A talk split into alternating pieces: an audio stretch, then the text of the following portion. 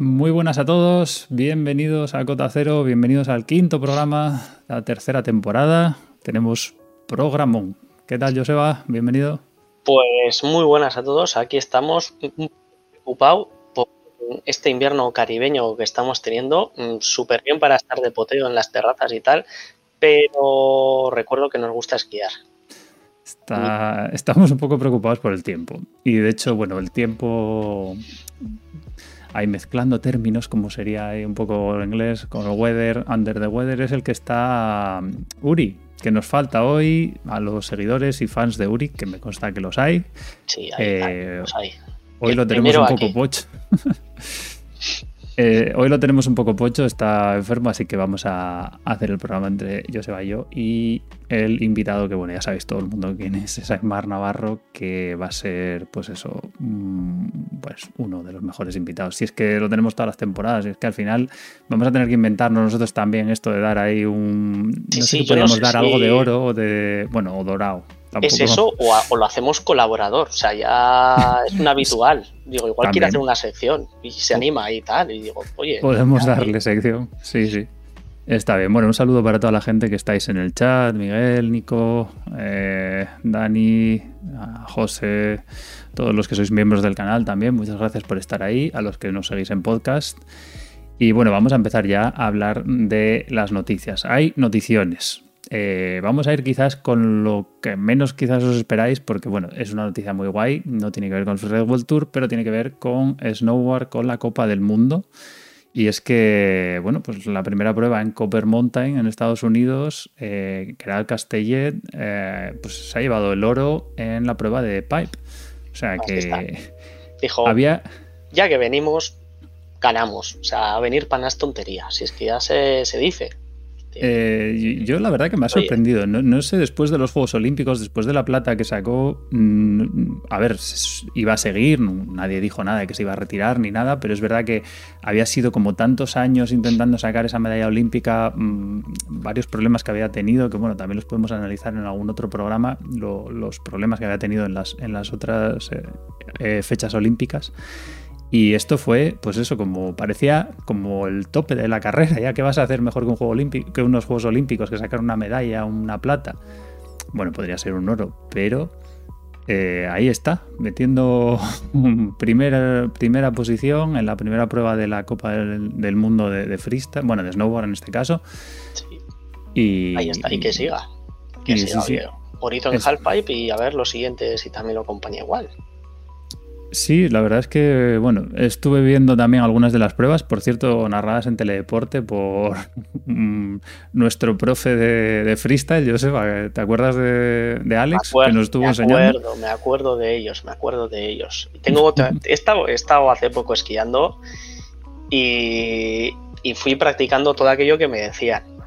Bueno, pues. O sea, pues yo el, el switch abriendo cadera, hombros para atrás, lo tengo grabado esta próxima semana me toca ir a esquiar y a las tardes ya sé yo que el parque va a estar abierto y todo lo que me fueron diciendo yo lo tengo todo bien anotado y tal y hay que voy a ir seguir practicando. Ya sabes que yo voy sin conocimiento, soy hecho apalante. Yo me pongo la tortuga y luego ya que pase lo que tenga que pasar. Pero ahí que voy. No hay miedo. No va a haber barandilla que se me resista. Y bueno, Noticias del Ferrari World Tour. Noticias, ya esto es última hora, probablemente seamos los primeros en cubrirlo. Hay cambio de fechas. Sí. Tenemos cambio de fechas. Cambio el calendario. Y vuelve a ser Vaqueira la primera, en apertura. Efectivamente, donde teníamos un inicio de eh, Canadá con la prueba de Kicking Horse eh, por problemas, peligros sobre todo con la nieve y probablemente tenga que ver con las cantidades de nieves que está cayendo, que están siendo, pues eso, los típicos... lo que no está cayendo aquí, está cayendo allí.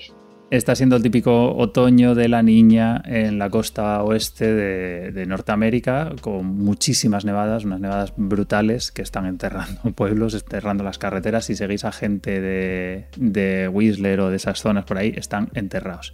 Las rocosas en general están muy, muy cargadas de nieve y entiendo que habrán tenido que moverlas porque no se fían de que estén las cosas estables y seguras para esas fechas de enero. Así que bueno, mirando por la seguridad, parece una buena decisión. No, vamos, al menos han alegado que es por ese tipo de problemas y viendo la cantidad de nieve que está cayendo ahora, será lo más, será lo más lógico. yo, desde luego lo, último que he visto por redes sociales es que la gente iba enterrada. O sea, la, gente que iba en pista directamente, o sea, no hacía falta salir de ella, iba hasta el cuello de nieves. Sí, incluso con problemas, pues bueno, para sacar los coches, todas estas cosas, carreteras cortadas, pueblos incomunicados. Eh, las rocosas reciben mucha nieve, pero esta vez estaban como un poco excesivo. Habrá quien diga que, ojo, yo quiero ir para allá de cabeza, pero bueno. Eh, un poquito de envidia están dando, también te digo. Porque aquí vamos. Los que pueden esquiar, sí, está claro. Pero bueno, el otro notición del Ferry World Tour es que, se lo han comprado. Que, que, ha venido alguien con dinero y se lo ha comprado. ¿Quién ha comprado el Freire World Tour? La FIS. La Federación Internacional de Esquí. Esto, a los que mm, no conozcáis un poco la historia de la FIS, a lo mejor os parece raro, pero es una cosa entre comillas bastante normal. Em, ya ha ocurrido antes, eh, conforme han ido apareciendo nuevas modalidades, la FIS, la Federación Internacional de Esquí, que lleva desde 1924 organizando pues eso, campeonatos del mundo, luego la Copa del Mundo, responsable también en los Juegos Olímpicos, pues eh, ha ido añadiendo pues diferentes eh, modalidades que aparecían. En este caso, pues bueno, era el freestyle, apareció el snowboard, bueno, y han ido asumiendo. ¿Qué pasa? Que ha generado esto bastante controversia. Vamos a ver, ahí, la polémica, venga, dale, dale un poco, suéltate. Un poco de la polémica. Eh, básicamente hay gente que no le gusta esto porque en teoría el espíritu del Free World Tour pues es un poco pues una cosa más libre, menos regida y un poco más eh, libre. Hay gente que se ha posicionado a favor, en general gente joven que no sé si a lo mejor no conocen un poco la historia de las cosas que ha pasado con el freestyle en otra época, que luego lo, analizaremos. Pero bueno, por ejemplo, Valle Reiner, eh, Sibyl Blanjan, la ganadora de Verbier, la austriaca, que decían que esto es un poco como el camino, en plan, de esto es la manera de llegar a los Juegos Olímpicos. Eh, esta es una manera de que reconozcan a los deportistas como serios, como a la hora de ir a un sponsor decirle, mira, yo soy, sabes, atleta FIS, por decirlo así, de la Federación Internacional de Esquí. Pero no todo el mundo ha estado. le ha parecido tan buena idea. ¿No? Tenemos voces en contra. Discordantes. Y gente grande. Eh, a ver, algunos nombres que seguro que suenan: Marcus Eder, Sam Smoothie, Richard Permin, Ariana Tricomi, Alex Hall, Blake Moller. Alguno tú ya le conoces, ya has coincidido con él, ¿verdad? Eh, sí, bueno, o sea. Yo creo que en Andorra coincidiste con alguno. Bueno, no, pero Tanner Hall no ha dicho nada en concreto. Es Alex Hall, el de freestyle. Ah, eh, y es curioso, pero bueno, una de las cosas de las que se queja la gente es de si ahora va a haber controles antidroga. Eh, esto es un poco de chiste, pero mm, es verdad. O sea, bueno, hay gente que se queja. Bueno, mm, lo hablaremos con Aymar ahora en breves. Pero bueno, para que os hagáis una idea, hoy en el, en el podcast que ha salido este, este mismo jueves. Eh, comentaba Nick Hale Woods, el CEO del Free World Tour, que bueno, básicamente lo que quieren conseguir es pues eso, más difusión, o sea, más network, más medios, eh, más marketing, eh, ese estatus de los riders que hablaba Sibyl Blanjan, que les reconozcan un poco como, como deportistas, y marcaba como objetivo el llegar a los Juegos Olímpicos cosa que asusta un poco, porque el camino a los Juegos Olímpicos en el freestyle se llevó por delante modalidades como el esquí ballet, que bueno, era una cosa de nicho, pero básicamente desapareció por intentar adaptarse. Eh, creo que tengo un vídeo, sí, tengo un vídeo en el canal explicando un poco la historia. Eh, luego están los aerials, que siguen estando ahí, pero están a punto de desaparecer. Y es verdad que el freestyle se ha convertido en una cosa a día de hoy un poco rígida, un poco difícil de ver. Pero bueno, todo esto lo vamos a, hablar ahora un poco con, con Aymar. Sí. Y... y nos queda una última cosa importante.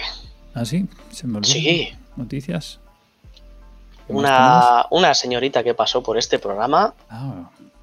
ha sido nombrada wildcard para Vaqueira. Cierto. ¿Vale? Tenemos ahí a Elizabeth Marina, mm, yo no quiero decir nada, pero dos de tres personas que pasan por aquí mm, van al Freeride World Tour. Una ya solo en Vaqueira, la otra está para toda la temporada. Quiero decir, Irati, no sé si estás escuchando esto, pero igual hay que prepararse. No vaya a ser que a partir de ahora persona que pase por aquí va destinada a un Freeride World Tour, Qualifier o lo que tenga que ser, ¿eh? Ojo, igual somos la cantera. Bueno, pues yo creo que ya, bueno, está, creo que estáis todos lo que tenéis que estar, estáis todos conectados, estáis todos listos. Vamos a empezar ya y vamos a darle paso a Aymar, que lo tenemos por aquí. Buenas, Aymar. Bienvenido otra vez. Muy buenas. ¿Cómo estamos? Bien, bien, bien, bien, esperando a ver si, si nos llega un poco, ¿no? Está la cosa complicadilla de nieve, ¿no? Sí, la verdad que está un poco, bueno, está un poco peliagudo. Eh, la verdad que no. O sea, aquí en Vaqueira lo que son las pistas hay nieve, hay nieve de sobras, lo único que está muy dura, hoy está esquiando y está muy dura, entonces para el tema fuera pista pues está un poquito delicado, pero bueno, al menos pues eso, tenemos las pistas abiertas al 80% de la estación y para al menos para hacer rodaje y seguir haciendo metros de desnivel pues, pues nos sirve. Que bueno, tú en tu día también esquiaste entre hojas, digo que sea falta de nieve, igual hay que volver al bosque. Ya respondí a eso, sí, sí, en un comentario me pusieron en el vídeo eso y después, pues depende cómo venga la, estación, o bueno, el invierno, pues ya, ya llevaré un poco de rodaje. Bueno, si hay que, si hay que hacer una prueba eso en hojas, llevas, llevas ventaja, o sea. Bueno, eh, hablando un poco de, tu situación este año, porque claro, ya eh, yo he enviado a toda la gente ahí que pueda ver las charlas que has estado dando, que por cierto, eh, estás un poco, tus otoños son un poco de Willy Fogg, o sea, te recorres más kilómetros que... ¿Has medido cuántos kilómetros o cuántos sitios llevas?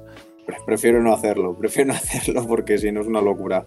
Entre terminar con el trabajo, las conferencias, entrenamientos y todo, ha sido, ha sido bastante duro. Claro, yo, yo sé que has estado por aquí en Madrid, has estado en Bermeo, eh, has estado en Moreda, en la Feria de Nevaria, y, pero has estado en Estados Unidos, ¿no? Sí, también estuvimos con el Team North Face eh, Internacional cada, cada dos años hacemos una quedada eh, y bueno, este año tocaba en Estados Unidos donde juntamos todos los atletas del equipo, no solo los de, nieve, sino a nivel escalada, trail run y snow sports. Eh, entonces, pues bueno, eh, hemos estado ahí compartiendo pues, experiencias, eh, haciendo pues, un poco de trabajo pues, por dónde va la, la, empresa o después hacíamos talleres de, de, pues, cómo mejorar a la hora de presentar proyectos, a la hora de hacer cualquier historia. Entonces, pues bueno, hemos ido ahí haciendo. La verdad que hacíamos de seis y media, siete y media desayunábamos, a partir de las siete y media hasta las once, once y media hacíamos los talleres estos y a partir de ahí teníamos libre para, para poder hacer actividad. O sea que tampoco ha sido muy, muy tostón, que a veces son estas quedadas así son un poco de, que te empiezan a explicar la historia y tal, pero bueno, está guay porque al final eh, escuchas cómo desarrollan el material, eh, qué ideas, qué feedbacks tienes tú con el material que has utilizado durante todo el año, cosas a mejorar, eh, bueno, es, es chulo, es interesante yo cuando vi las stories que colgaste, estaba buscando ahora en el lista de North Face y no, no, sé si lo cuelgan porque igual es más de, mostrar los productos y tal, pero, o sea, pagan el desplazamiento allí, ¿no? Pero luego el alojamiento, ¿os metieron en tiendas de campaña o qué? ¿O fue solo un día para probar? Iban justitos, iban justitos. No, eh, la verdad que siempre lo venden, o sea, todas las quedadas que hacemos de atletas con, con North Face se venden un poco así. Eh, a nivel, pues al final la filosofía de la marca es eh, never, stop never, stop Exploring. Entonces, pues siempre hacemos, pues el, año anterior hicimos en, en Islandia, estuvimos en un refugio y este año, pues eso, estuvimos en unas nada en un camping eh, con las tiendas, probando las tiendas, probando material, los sacos de dormir. Y bueno, sí que es verdad que los dos días que estuvimos en Los Ángeles también estuvimos de hotel y tranquilamente. dos días de hotel y cuatro de, tiendas. Bueno, eh, está bien, está bien. Digo porque no, hombre, te, llevan para allá y te dicen, no, te ponemos alojamiento y toma la, tienda esta. Comparte ahí. Una que he hecho a dos segundos ahí, venga, tira. No tiene un porqué. Ah, bueno, bueno, es verdad que, vamos a hablar. Este año es, eh, vuelves a, participar en el Ferry World Tour como wildcard, eh, pero eso, el por qué de por qué estuviste en North Face, eso, en tiendas de campaña y estas cosas, sé que por las charlas a lo mejor no se puede anunciar del todo, pero hay proyecto eh, para después, para primavera, digamos, casi finales de primavera, ¿no? Como dices, tampoco puedo contar mucho más de ahí. Es un proyecto de un poco por donde quiero que vaya un poco encaminada ahora mi carrera deportiva, que es más a proyectos en, altitud eh, y en grabaciones. Eh, y bueno, ir un poco dejando más de lado y espacio a, los jóvenes en, el Campeonato del Mundo, en el Ferry World Tour. Y, ya está, hasta, hasta ahí puedo leer. Eh, cuando podamos ya iremos contando más historias. Con todos los viajes que tal, claro, pero eh, no sé si tuviste tiempo, pero ¿pudiste coincidir con Juanito Yarzábal en, en Nevaria? Eh. No, ah, no. Al día siguiente yo también tenía un rodaje aquí en Vaqueira, o sea que fue ir para ahí, volverme, grabar y luego los dos días siguientes de guardia de los bomberos, o sea que ya te digo, para cuadrar el calendario estos meses ha sido modo, modo locura. Vale, vale bueno, pues, por lo menos parece que ser que bueno habrá otra década para cumplir más sueños, ¿no? Entonces. Sí, eh, esa es la idea. O sea, la gente un poco se ha hecho la idea de que como voy a dejar un poco de lado la competición, como que si me retirara y para nada. Es totalmente un cambio de dirección hacia, hacia otro tipo de, motivaciones, ¿no? Llevo ya siete años o más, desde el 2015 creo que fue mi primera competición en el Cierre World Tour y la verdad, pues bueno, he cumplido muchos sueños, ¿no? A nivel de, resultados, a nivel de experiencias. he estado en tres finales del Mundial donde yo soñaba solo con irlo a ver. Eh, y he estado compitiendo, he conseguido un podio, o sea, he conseguido mucho más de, todo lo que me había marcado. Y, ojalá, ¿no? Me queda la espinita esa de poder conseguir una victoria algún día. Y, pero bueno, eh, la verdad que he llegado un poco, mucho más lejos de lo que me pensaba y con eso me quedo. Bueno, tal vez esa victoria yo creo que igual este año en Vaqueira se puede dar. Hay, hay opción, hay opción, sí, hombre, sí. Ahí estaremos, ahí estaremos, fijo. Estaremos, sí, sí, animando. Vamos, yo creo que este año eh, va a haber todavía más gente. O sea, después de ver, yo creo, toda la gente que hubo, o sea, yo creo que más gente va a querer ir a estar en esa masa de gente. La verdad que, es que era, bueno, era como un estadio, bueno, vosotros eh, estuviste, un estadio de fútbol al final. nosotros para los que estábamos arriba cada vez, además que, que lo bueno del público español que, que, cualquier historia la celebramos, o sea, nos cuesta poco gritar y, y pegarnos eh, la buena fiesta. Entonces, alucinaba a los Raiders era eso, decía, joder, pensaba que solo iban a animar a los españoles, pero es que daba igual que cada uno que planchaba un truco era como un, una, una bomba de, de, gente gritando y bueno, acompañó la verdad que el tiempo estuvo genial, eh, justo nos cayó la mini nevadita esa que apañó un poco el Basibé y bueno, se dieron todos los ingredientes para que saliera un eventazo, ¿no? y todo siendo el primero. Este año también que se repetirá Basibé, se cambiará de cara o viendo el resultado...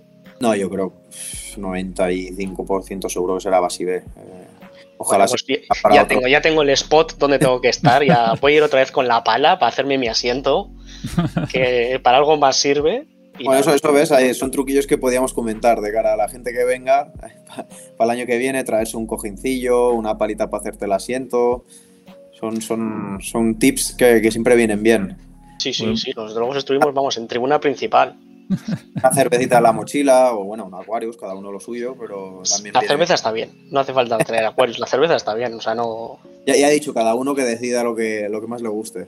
A sí, Bueno, eso, subir foqueando, como dice Fer en el chat, o eh, aparcar en Orri, porque si aparcas en Bonagua y la prueba acaba a las 4 mm, o como 4 y media, luego hay problemillas, ¿no? Cierto, es, sí, sí, tuvimos la gran idea. Eh, creo que no fue ni en Bonaigua, sino en Peulla que aparcamos. Y bueno, existe la modalidad First Tracks y nosotros hicimos la de eh, Last Light Tracks. O sea, ya con la última luz del día, er, es de, hay que decirlo, el paisaje espectacular. Sí, sí, la puesta de sol. Luz, esos colores naranjitas y tal, muy bonito. pero también te digo que me cago en la puta. Eh, sufrimos para llegar hasta Peulla. La verdad que quedó un atardecer brutal, ¿eh? Nosotros también que bajamos ya a última hora cuando hicieron los podiums y todo el rollo, eh, después cuando bajabas que estaba el atardecer ese, aparte es que hizo un día perfecto, es lo que te decía, es como, no sé si es la, la, suerte del principiante, ¿no? Pero la verdad que fue un día 10. Sí, sí, sí, no, la verdad que vamos, mejor no se pudo hacer. Me preguntan por el chat si es ilegal esquiar borracho. A ver, ilegal no sé, pero de esto lo que hablábamos antes, del tema FIS, eh, bajo, la, bajo los efectos de sustancias. Ilegal no. Eh, pero si te hostias y te tienen que venir a rescatar, el seguro creo que te va a dar problemas. no es la mejor idea, lo dejaremos como que no es la mejor idea hacer sí, eso. Sí, eh, para la presquí mejor. Para el durante esquí, bueno, una cervecita te puedes tomar. Yo creo que ahí Uri es el que siempre aporta el dato este de que la, mayor número de accidentes de no sé si es en Isgel o en, o, en San Anton, Ah, es en la pista verde que sale del, de la Desde el Crazy Kangaroo hasta el Celtic Van, doy fe, lo he visto, lo he vivido, pero yo estando sobrio. Pues y sí, hay cierta torpeza a partir de las 4 de la tarde. No sé por qué, como que se acumula toda la torpeza en ese punto. Son 100 metros, 200, no hay más. Pero, a esa, habrá que hacer un análisis estadístico de por qué. La, pista se vuelve estrecha, se mueve la nieve sola. Sí, no sabes si ir por la derecha o por la izquierda. Empiezas a ver demasiada gente, más de la que te imaginas. Mira, tenemos a Auri en el chat ahí. Que lo tenemos el pobre en la cama convaleciente, pero bueno. Eh, eso, vamos con pregunta, yo creo que la que todo el mundo se está esperando, que también me han pasado por Instagram y por todos los lados. ¿Qué opinión tienes de que la FIS compre el Free World Tour?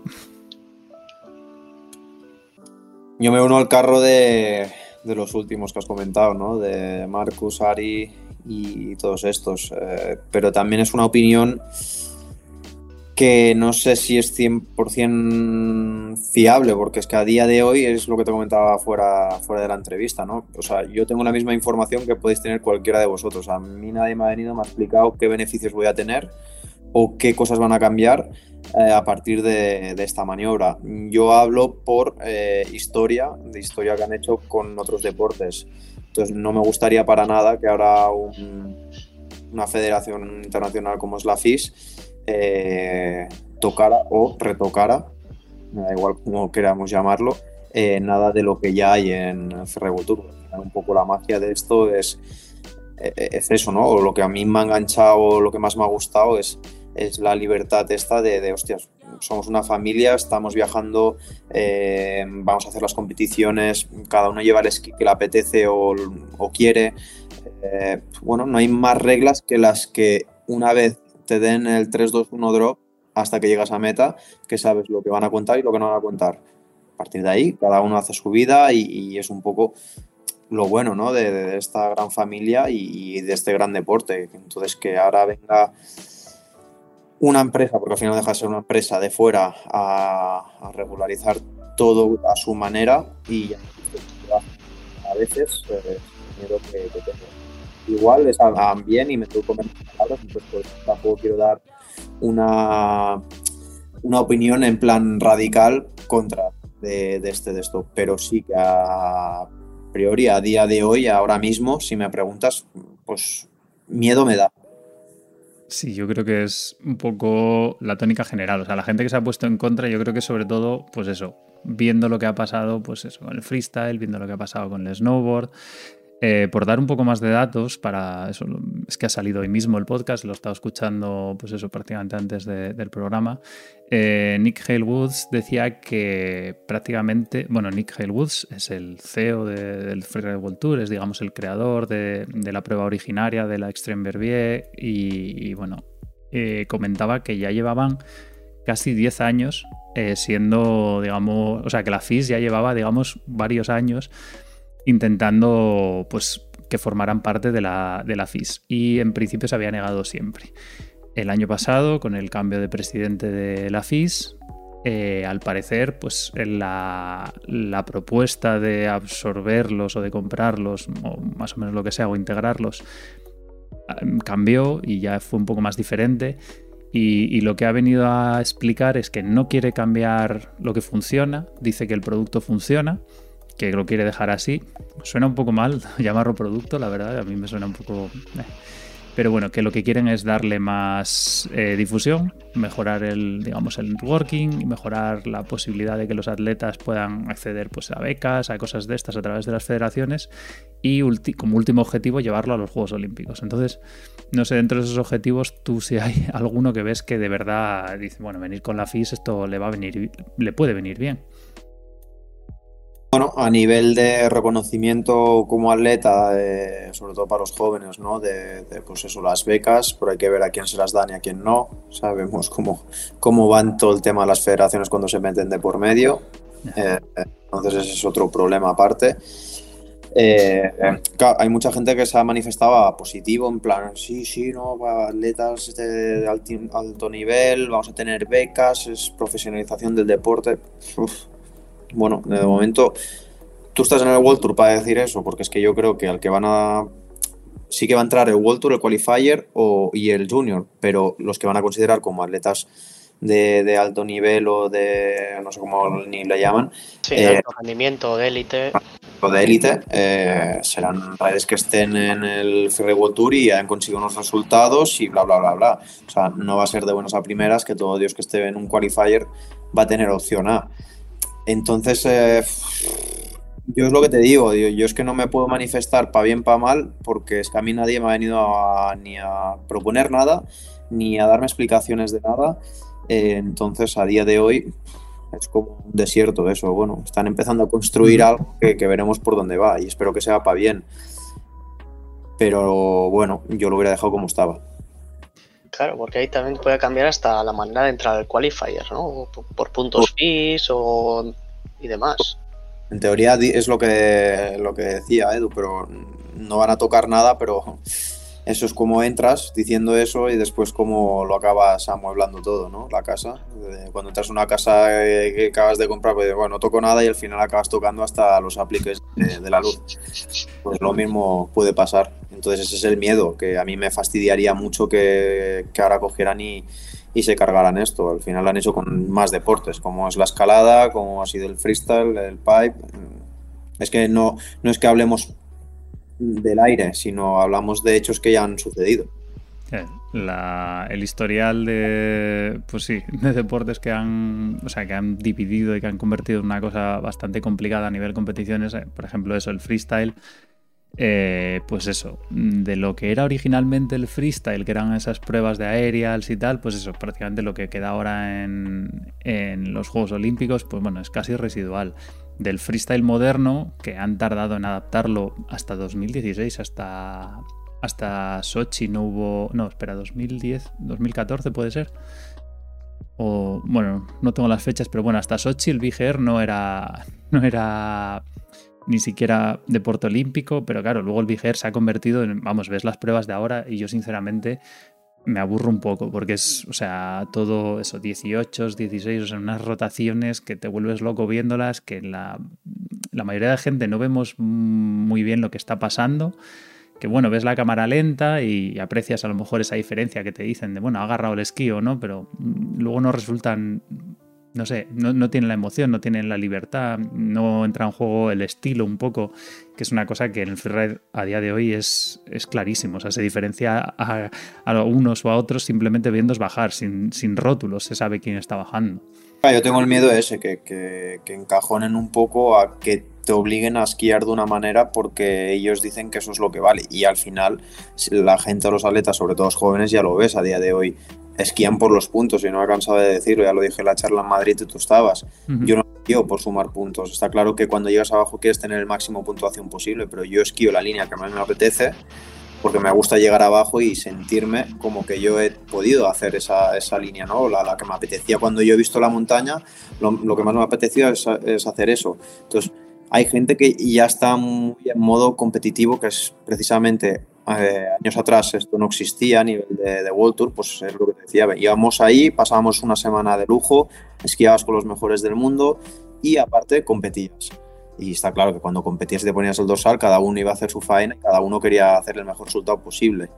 Pero ahora ya se están casquetando un poco a lo que era el alpino, que es lo que, eh, o sea, yo cuando pasé del alpino al ferro, la diferencia que más me gustó fue eh, el buen rollo a nivel familiar la competitividad esa, ¿no? De, que, hay gente ya que viene hasta con sus entrenadores, eh, ya, solo falta subir al Bec de Roses con dos pares de esquí, con tu fisio y la hostia en vinagre. No, tiene, ningún, no tiene ningún sentido para mí, para mí, para mi manera de ver el, el freeride, eh, se va a convertir en algo muy profesionalizado, profesionalizado sí, eh, pero demasiado creo que el miedo que tengo es ese, que pierda la magia del deporte de, lo que es el fierro, realmente. Para mí sí, un, poco al, hilo de lo que dices, ¿no? Está en, la web del Free World Tour, ¿no? Como que pone que es el sistema quien se tiene que adaptar al rider y no el rider al sistema, ¿no? A vosotros os dan al final una cara y es siéntete libre para bajar por donde quieras y bueno, sabéis que os vamos a evaluar la línea, fluidez, aire, estilo, tal, pero a partir de ahí haz lo que te parezca y lo que mejor quieras. Pero esto es antifis. Claro. claro, claro, claro, a eso voy, a eso voy. La unión esta, ¿sabes? Es que van a poner redes de protección debajo de las piedras, van a poner colchonetas por si acaso, eh, van a limitar, no, no puedes pasar de tanta velocidad o de tanta altura, ya nos vamos a dejar como si fuéramos junior, ¿sabes? Es, no sé, que igual me equivoco y ojalá, ojalá eh, te lo digo de verdad, me tenga que comer todas estas palabras y esta entrevista de principio a fin.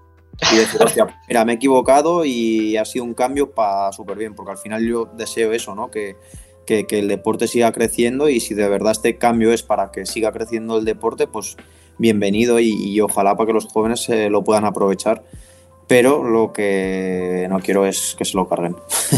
No, no, a ver, es, es una Quiero decir, eso es un medio totalmente lógico viendo lo que había pasado. Y luego lo que dices de a lo mejor simplemente expresando todas estas pues, miedos que tiene la gente o incluso siendo tan vocal como ha sido la gente, quizás perdiendo un poco menos las formas como la gente por Instagram, que igual se, se pasa un poco, eh, igual les hace ver que si lo tocan mucho se lo van a cargar y va a haber pues eso desbandada como hubo por ejemplo en el freestyle donde pues en las pruebas de freestyle iniciales de Copa del Mundo de, los campeonatos del mundo es que no iba ninguno de los buenos porque a nadie le interesaba. La gente seguía yendo a las X Games seguía yendo al Tour y, nadie, bueno, nadie, o sea, a lo mejor iban uno o dos de la gente buena, pero claro, la gente se dedicaba pues a otras cosas, a las pelis, a los X Games y, estas otras competiciones pues paralelas.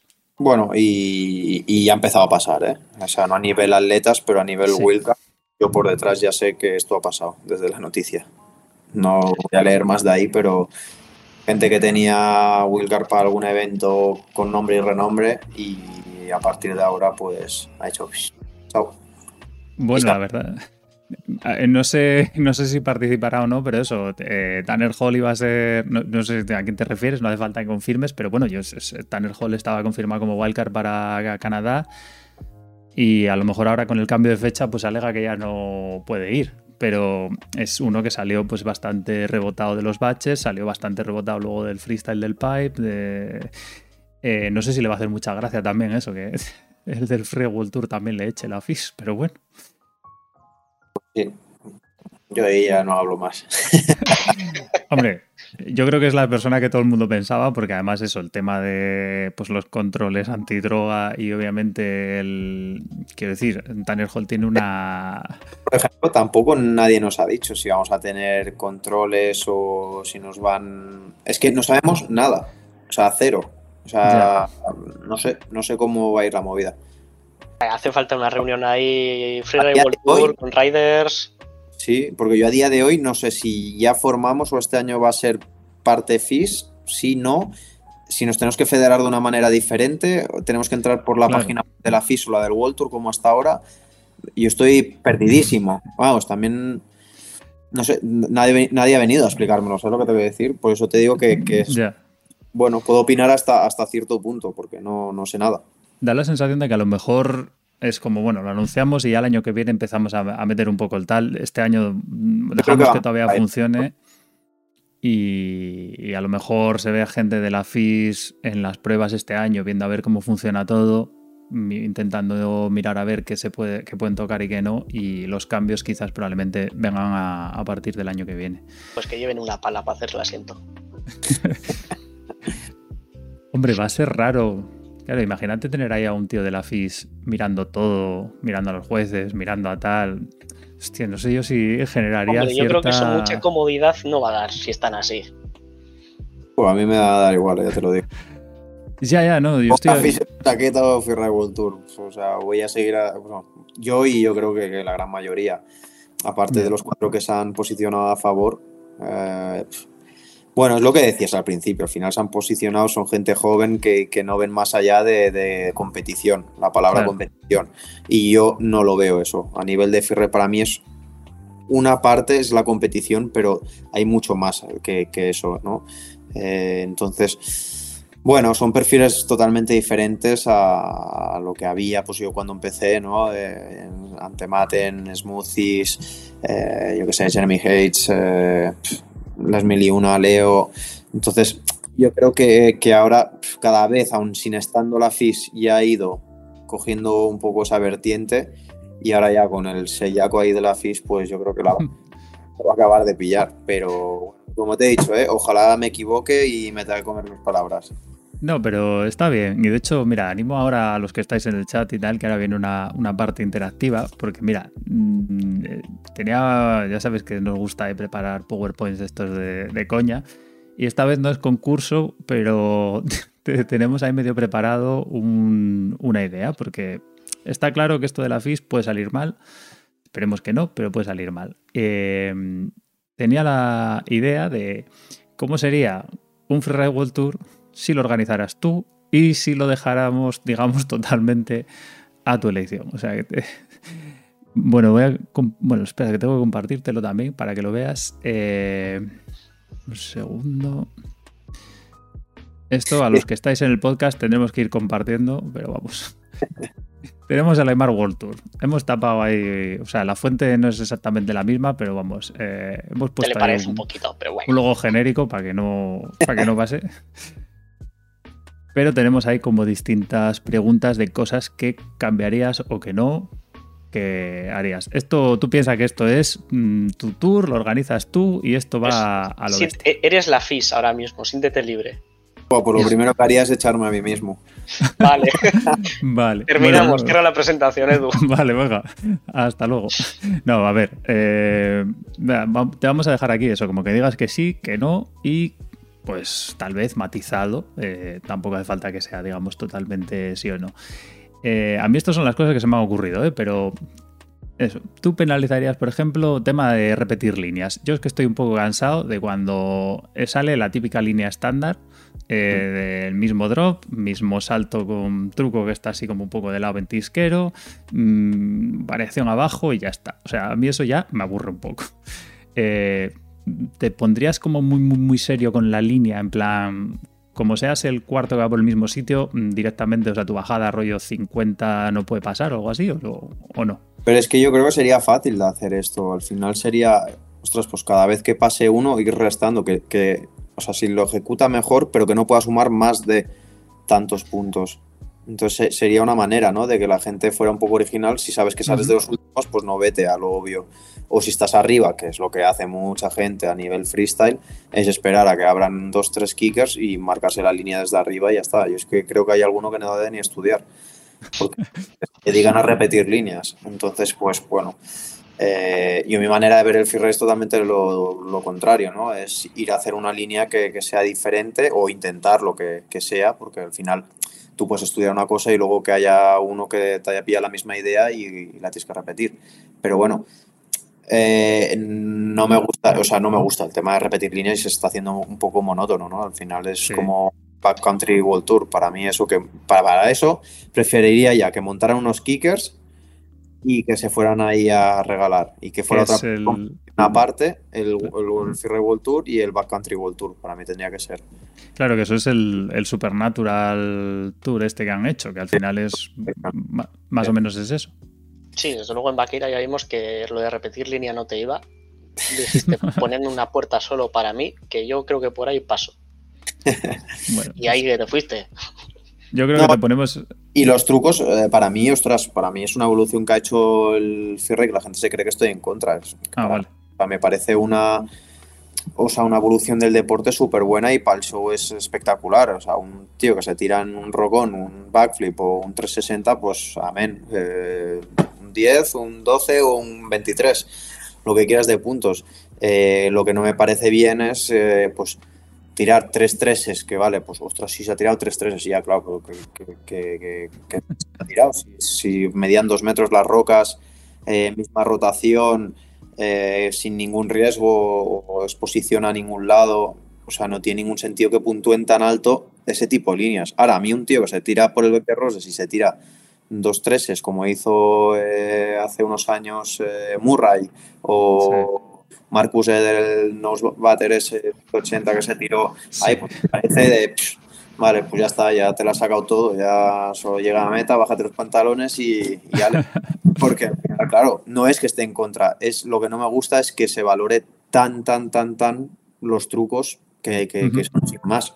Un 3 y la gente me dirá, bueno, pues, pues tíratelos tú, pues, ¿para qué? Si yo no veo la montaña o no leo la montaña de esa manera para tener que hacer eso. O sea, para mí mm, lo que me ha llevado a donde estoy a día de hoy, es el tipo de que he hecho y es lo que me gusta y lo que disfruto. Es, lo último, yo creo que no te hemos oído. Joseba, estaba sonando tu micro. Eh, no, mío no. Bueno, eso, que, que, no es la manera en la que te gusta. Bueno, le ponemos entonces un medio medio que hay de esto. Yo, yo se lo, dije, se lo dije a Nicolás. Dije, yo si quieres te ayudo a montar otra competición, que, sería hacer como el, surf, que está la, liga del World Tour de, surf y después está el Big Wave, ¿no? Pues sería lo mismo. El Big Mountain World Tour, aunque fueran dos pruebas, y cuando estuvieran las condiciones, o sea, se decidiría no 10 no meses, diez meses antes el calendario, sino, oye chicos, de este día a este día hay ventana, eh, competición, pum pum, 20 invitados y que vayan los que puedan. Y, eh, hacer un Big Mountain World Tour. Yo creo que eso lo tenemos luego ahí como en reglas extra, pero. Sí. Bueno, no, no, porque, porque yo se me ocurren cosas de esas de cómo eran los campeonatos iniciales aquellos de, de esquí extremo que llamaban aquellos americanos y tal, en los que se permitía hasta rapelar y cosas así. O sea. Eh, imagínate, pues eso. Mm, luego lo, ya te adelanto la pregunta para luego, pero por ejemplo, te, gustaría, por ejemplo, que se pudiera, sin ser tan fijas las salidas, aunque bueno, ya sabemos que más o menos el Free World Tour son un poco flexibles en ese sentido, eh, pues eso, poder entrar en un sitio rapelando y que, bueno, que tengas que entrar ahí a lo mejor antes, ¿vale? A nivel de competición para que no estén esperando que bajes, que asegures, que tal, pero bueno, que puedas rapelar a un sitio distinto, que una tiene una entrada obviamente factible de esquiar. ¿Eso te parecería, por ejemplo, que estaría guay? ¿En tu Aymar World Tour? No, no, porque perdería eh, dinamismo un poco la vale, vale. Yo, a mí me gusta, o sea, el formato que hay ahora me gusta a nivel de pero el y todo sería muy lento todo. Qué locura. Bueno, eh, vale. Eh, meter un rollo FIS pues eso, como hacen cosas obligatorias, ¿sabes? Como en los típicos, las rutinas estas de hielo, de, ¿sabes? De patinaje sobre hielo y tal, que haya que hacer algo obligatorio, rollo. Tienes que hacer mm, mínimo un doble o algo así. No, porque es que entonces ya pierde la, la magia, ¿no? Ya no sería free, free, Ride World Tour, sería obligatorio World Tour, o como lo quieras decir. Vale, vale. Están marcando unos parámetros que tienes que por obligación, esto es lo que me da miedo que pase, ¿no? Que te digan, pues bueno, eh, tienes que saltar al mínimo tres rocas. Oye, pues saltaré las rocas me salga las narices. O sea, yo más lo que salga de aquí y llegue aquí y que haga lo que me apetece, que al final eso es el World Tour. Pero que no empiecen con tonterías de estas de mínimo tienes que llevar un esquí de un metro noventa, 110 eh, mínimo de patín. Eh, cada uno lleve lo que le apetezca. O sea, que es que al final, ese, es el de los miedos que, tengo, ¿no? Que, empiezan a hacer eh, que al final va, eso va a caer por su propio peso, que va a pasar. bueno, hay una regla extra más o menos relacionada que entonces no te, va a gustar, pero bueno. ¿Y, el formato de dos bajadas que probaron el año pasado en Fiberbrook, te parece que está bien o no te gusta? Sí, pero no permitiría repetir línea. Es una buena. Es un buen compromiso entre las dos. me parece bien. Lo que no me gustó de Fiberbrook, que lo vi desde casa, es eso, que al final la gente pues, eh, fueron a la línea segura y y todo el mundo fue a hacer la misma línea. O sea, arriba fue el mismo salto, el 3 en el wheel lip y luego la, doble y el salto abajo. O sea, al final el 80% de las líneas fueron las mismas. Entonces no tiene ningún sentido hacer dos rondas si se va a repetir todo igual. Entonces, yo es más, haría dos salidas y que las dos salidas tuvieras que hacer primero la opción A y luego la opción B. Da igual el orden, pero tú eliges, pero tienes que salir de las dos salidas está bien, ¿no? es, un buen compromiso, ya obligas a la gente a hacer lo mismo, aunque bueno, lo mismo algunos se hace una diagonal para llegar al mismo sitio y hacer otra vez los mismos saltos. Pero bueno, ah, pero bueno ahí penalizarías línea, penalizarías fluidez. Porque dices que, que, es eso, que no vale hacer el mismo tipo de línea. Bueno, pasando a lo siguiente que teníamos, mira, localizaciones. Eh, ¿Cambiarías caras míticas o estas zonas que ya es, o sea, marcarías, por ejemplo, el Windlip este de la zona derecha en la imagen de Fiberbrun, que es como aburridísimo, que todo el mundo va para ahí, todo el mundo hace el 3, que además está como fácil para hacerlo. Eh, en plan, bueno, pues mira, este año Fiberbrun se hace por este otro lado, o este sitio no vale, o esta zona no puntúa, o lo dejarías en plan libre no, yo dejaría libre y que pusieran caras con, con cara y ojos, pero es que eso yo creo que también va a ir a, peor todo, porque van a ser todo caras un poco más safety, eh, no puede haber peligro, si es que ya sabemos cómo es la FIS, al final todo seguridad. Entonces yo votaría totalmente por todo lo contrario, es buscar líneas más extremas o montañas más extremas donde el compromiso sea mayor, porque al final estamos en el qualifier están compitiendo en caras más potentes que el World Tour. Pues esa es la realidad. Ya. Les pondría, o sea, buscarías una cosa en plan que tenga que haber un mínimo de desnivel y de inclinación. O sea, en tu tour, en el de Big Mountain es obligatorio. Desnivel me da igual, o sea, desnivel no. Eh, pendiente me da igual, pero que hubiera un desnivel eh, sería, sería un gran que. O sea, que esto. Bueno, eso, ponía inclinación, pero bueno, también es pensando un poco en, pues eso, el que, si el desnivel es como demasiado corto, pues eso, que por lo menos tenga que compensar con que sea pues un poco más complicado y tal, que no sean caras como la de Canadá el año pasado, que la verdad que, hombre, pues bien, o sea, le sacaron el jugo haciendo trucos en un sitio que es que era lo único que podían hacer, la verdad. Sí, sí, sí las condiciones de nieve pues tampoco dan para mucho más y y bueno, son de estas cosas que, igual han dejado de gustar, ¿no?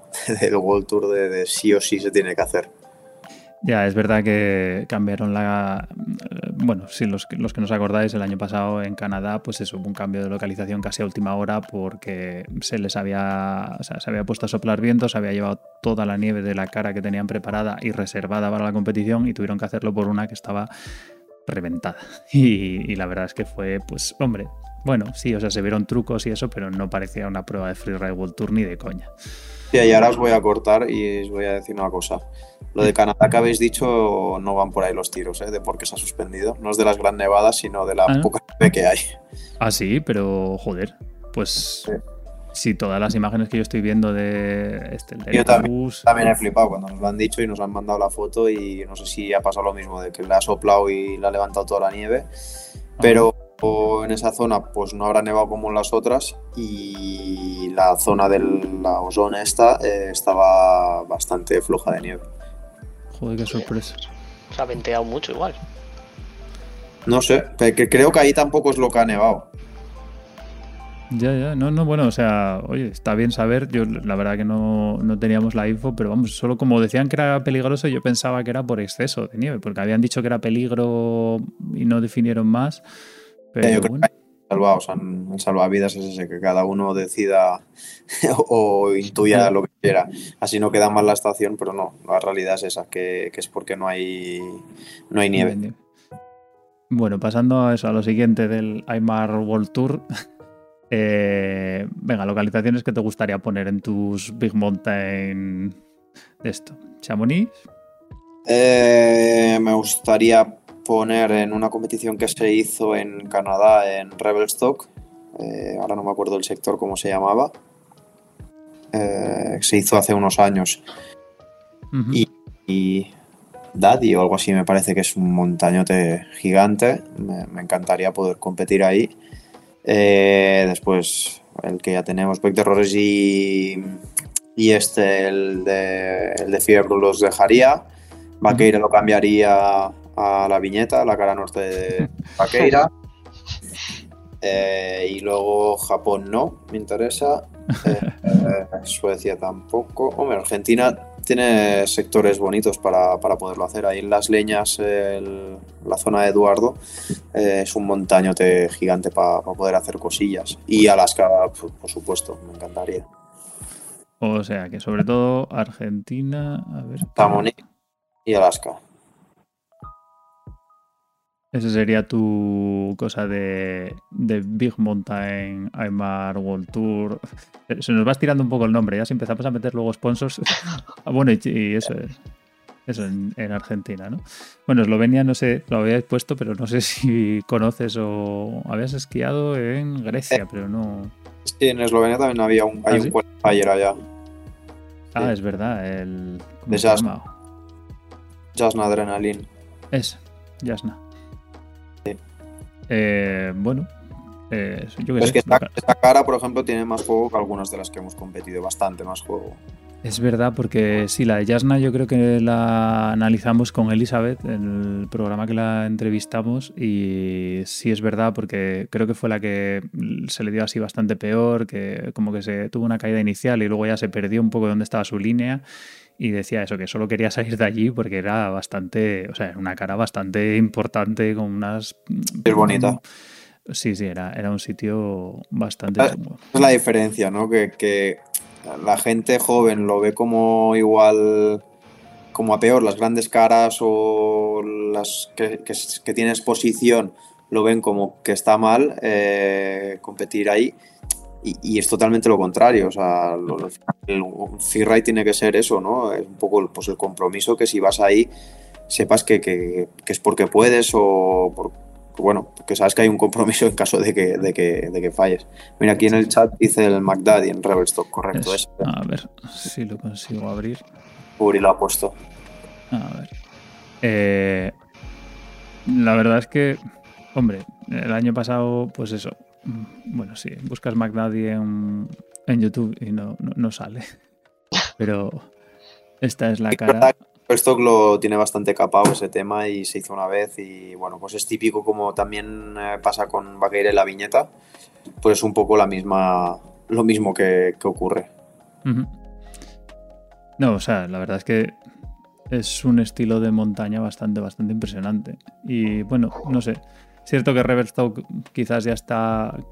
Bueno, iba a decir que King también, son de las más famosas en el fondo de Canadá. No sé si eh, a nivel de publicidad, de marketing, estas cosas les interesa muchas veces o no, pero sí, la verdad es que es una cara que pinta bastante impresionante. Una cara que de las que ya no podemos esquiar, por desgracia. Bueno, esquiarlas sí, competir en ellas. Eso. bueno, Se vale que hacer campaña pidiendo volver ahí. Es que es, brutal. La, la, cara esta es espectacular. Es un Big, big Mountain a tope. Sí, esta entraría dentro de la Competives. Está así, ¿no? ¿La de Ozone te gustaba o te parecía también que se quedaba muy corta, no? Sí, no, me parece una cara muy, muy simplona, muy plana, corta, no tiene nada, la verdad. Bueno, el megadrop este que hay a la zona izquierda, que es un poco caída plana y tal, que había hecho Yu Sasaki hace unos años. Después, si, haces, si vas a hacer esa línea, es pegarte un vuelo y se ha acabado. Ya, ya, sí, sí, no, no tenía nada más. Tienes que ir a competir hasta Canadá para hacer un drop. Ya. O sea, que al final ya está. Si dicen que es esa la, la competi que es en esa zona no te quedan más narices, ¿no? Que jugar con tu estilo y igual es esa la línea ganadora o, la que hay que buscarla. Pero eh, sí que es verdad que, claro, pues molaría que hubiera ese salto y tres más debajo, ¿no? Sí, sí.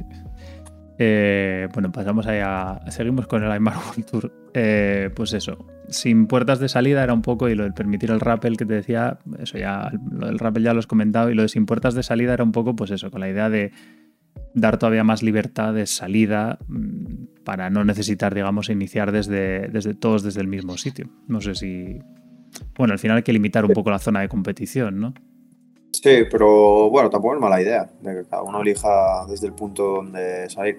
El tema casi también limita, o sea, obligas a que todo el mundo empiece de un sitio y termine en el mismo sitio. De la otra manera, si la montaña tiene una cresta muy larga, igual son otro tipo de montañas, que es lo que pasó un año en el, en el Bec de Roses, ¿no? Que, que, muchos empezamos desde el, no es de cima a cima, pero desde el mitad del Bec de Roses, debajo del paredón, y otros se fueron al mini Bec de Roses. Entonces, para mí, eso son dos competiciones diferentes. O sea, a nivel de. Esta otra vez lo mismo, ¿no? Que a nivel de riesgos y de pendiente y de exposición, la exposición que tiene esa cara no tiene nada que ver una con la otra. Entonces, para mí son dos competiciones totalmente diferentes. Ya, bueno, sí es. Claro, la verdad es que, bueno, te he puesto así como ok, pero claro, igual era más bien el. Bueno, pero con ciertas limitaciones, ¿no? O quitas el inicio, pues puntuar el inicio también. Bueno, desde donde sí, esta cara o esta zona obviamente va a puntuar más o menos, pero bueno, quizás entra dentro de la línea. Bueno, vamos a dejarlo ahí en, tal. Y pues bueno, supongo que la siguiente de limitar ahí un patín 80 máximo y obligar a la gente a ir hot dogger ahí con, con ropa fluorescente, no, no. Un bonus track. No, ahí ya no. que cada uno vaya y esquíe con lo que le apetezca. eso es una de las cosas que tengo miedo que, que ocurran, ¿no? que te, que te, hagan homologar hasta la ropa para bajar por, por freeride. Es. A ver, yo creo que es una de las cosas que todo el mundo piensa. Eh, eso, que obliguen a. Pues eso, desde unas fijaciones estándar o una placa o unos esquís eh, estándar de mínimo X patín, máximo el otro, para favorecer la seguridad. Eso yo creo que va a pasar sí o sí. Sí. O sea, no sé en freestyle si lo tienen ahí, no sé si sabéis o algo, o alguien sabe por el que, estás, que nos está escuchando si lo, lo tienen limitado el tema de los esquís en freestyle.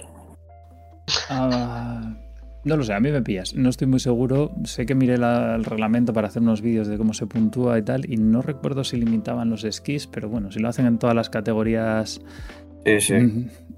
de alpino, me extrañaría mucho que no lo hagan. Creo que en el border cross también están limitados, o sea que... seguro, sí, sí. Sí, sería probablemente normal. Eh, eso, una, una, prueba loca en la que no se permitan hacer saltos, ¿lo verías en plan como posibilidad? En plan de, no, no, esta no se puede hacer ni un aire, tenéis que hacer la línea más bonita, pero no podéis despegar. Yo te diría que eso hoy en día se llama gigante, o sea...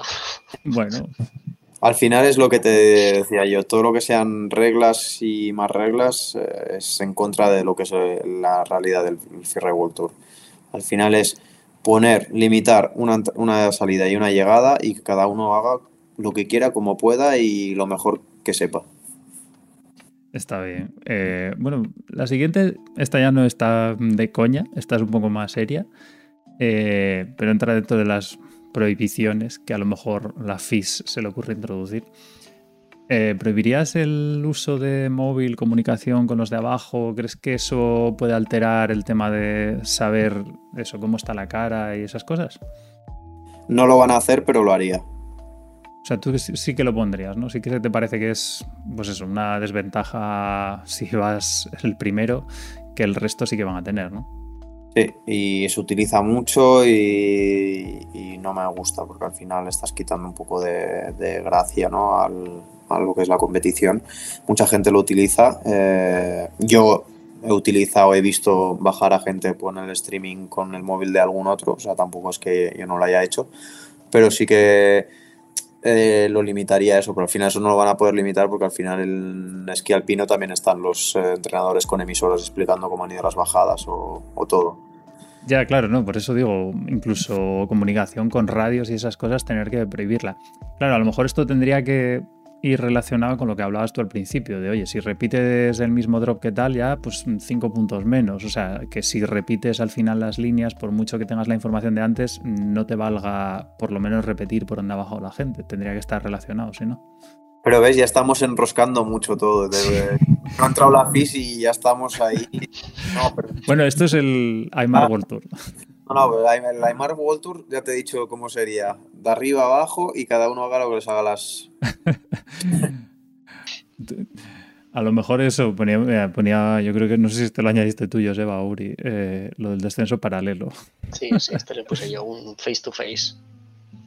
Si hay una competición en, eh, en Engadin, eh, en el Corbach, que se hace primero unas clasificatorias y después por parejas. Eh, no es face to face, pero vas en parejas, entonces tienes que hacer como asincronía, pues por ejemplo uno se pone debajo de la roca, el otro lo vuela por encima y, es competiciones unos contra otros, o sea, una pareja contra otra y hay eliminatorias, te suena en el helicóptero, vuelves a bajar hasta la final. Y eso es una manera diferente y creo que está chula. Diferente, ¿eh? No, no, no lo haría yo como competición mía, pero está guay. Ah, pues está. No, la conocía, la verdad. En Engadin dices que es. Engadin Snow, sí, en el Corbach, debajo de ahí del teléfono. Yo competí una vez con ah. Y me he hecho Leos, le meto. Joder.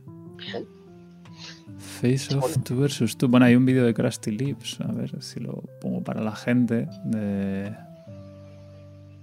De Cody. Bueno, que es de Snow, pero vamos, que hacen la competición entonces dos contra dos.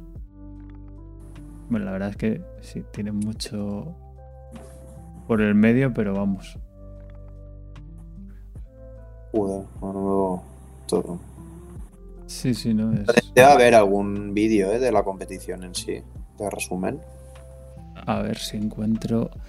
Pero bueno, el, o sea, el sistema entonces es eso, que hay que hacerlo, o sea, te puntúan como si los dos bajas a la vez, un poco el estilo de, combinado de los dos, o sea, no es, un, o es uno contra otro. No, no, no, tú tienes que leer la línea con tu compañero y decir, pues venga, yo cuando pase por esta roca, tú haz dos giros, pasa justo por debajo, yo te vuelo por encima, entonces yo freno, tú me adelantas, ¿sabes? Es ir a hacer, eh, ir, bueno, sincronizados con tu compañero porque puntúa como pareja los puntos. Ah, vale, vale. A ver, Best of Enganding Snow. Aquí, supongo que será esto. Mejor. A ver si adelantamos un poco. La verdad es, interesante. Ya. Bueno, lo que pasa es que no sé si aquí se ve el tema de parejas o esto es de. ¿Cuál es el qualifier normal y corriente? Sí, yo creo que sí. Es que he buscado el primer vídeo que salía. Pero bueno. Eh, oye, pues mira, diciendo chorradas ahí de face to face, hemos aprendido algo. Sí. Que no sabía ni que existía. Tengo curiosidad. Y aparte nos escriben siempre durante el invierno, los, últimos años al menos, y a los del World Tour pues eh, tienes la invitación para, poder ir. La verdad es que es interesante. Y bueno, la siguiente que teníamos. y la, última, o sea, penalizar los giros. Cuanto más recto, mejor. Yo creo que un poco en la línea de todo lo otro, ¿no? Todo lo que sea decirle a la gente lo que tiene que hacer, Tal cual, que cada uno decida lo que quiere hacer. Poner reglas es cargarte el deporte. y oye, mira, en el. Eh, digamos aparte o como competición así de esta similar, teníamos una cosa que ya no se hace, pero mm, una, una final, o bueno, una prueba aparte dentro del circuito así de coña, tipo los Monster Enemy Lines. No sé si lo, la conocías esta. No. Pues básicamente era en Ferni y era, pues, eh, bueno, el descenso chino toda la vida. El que llega abajo antes gana. Y era, pues, en.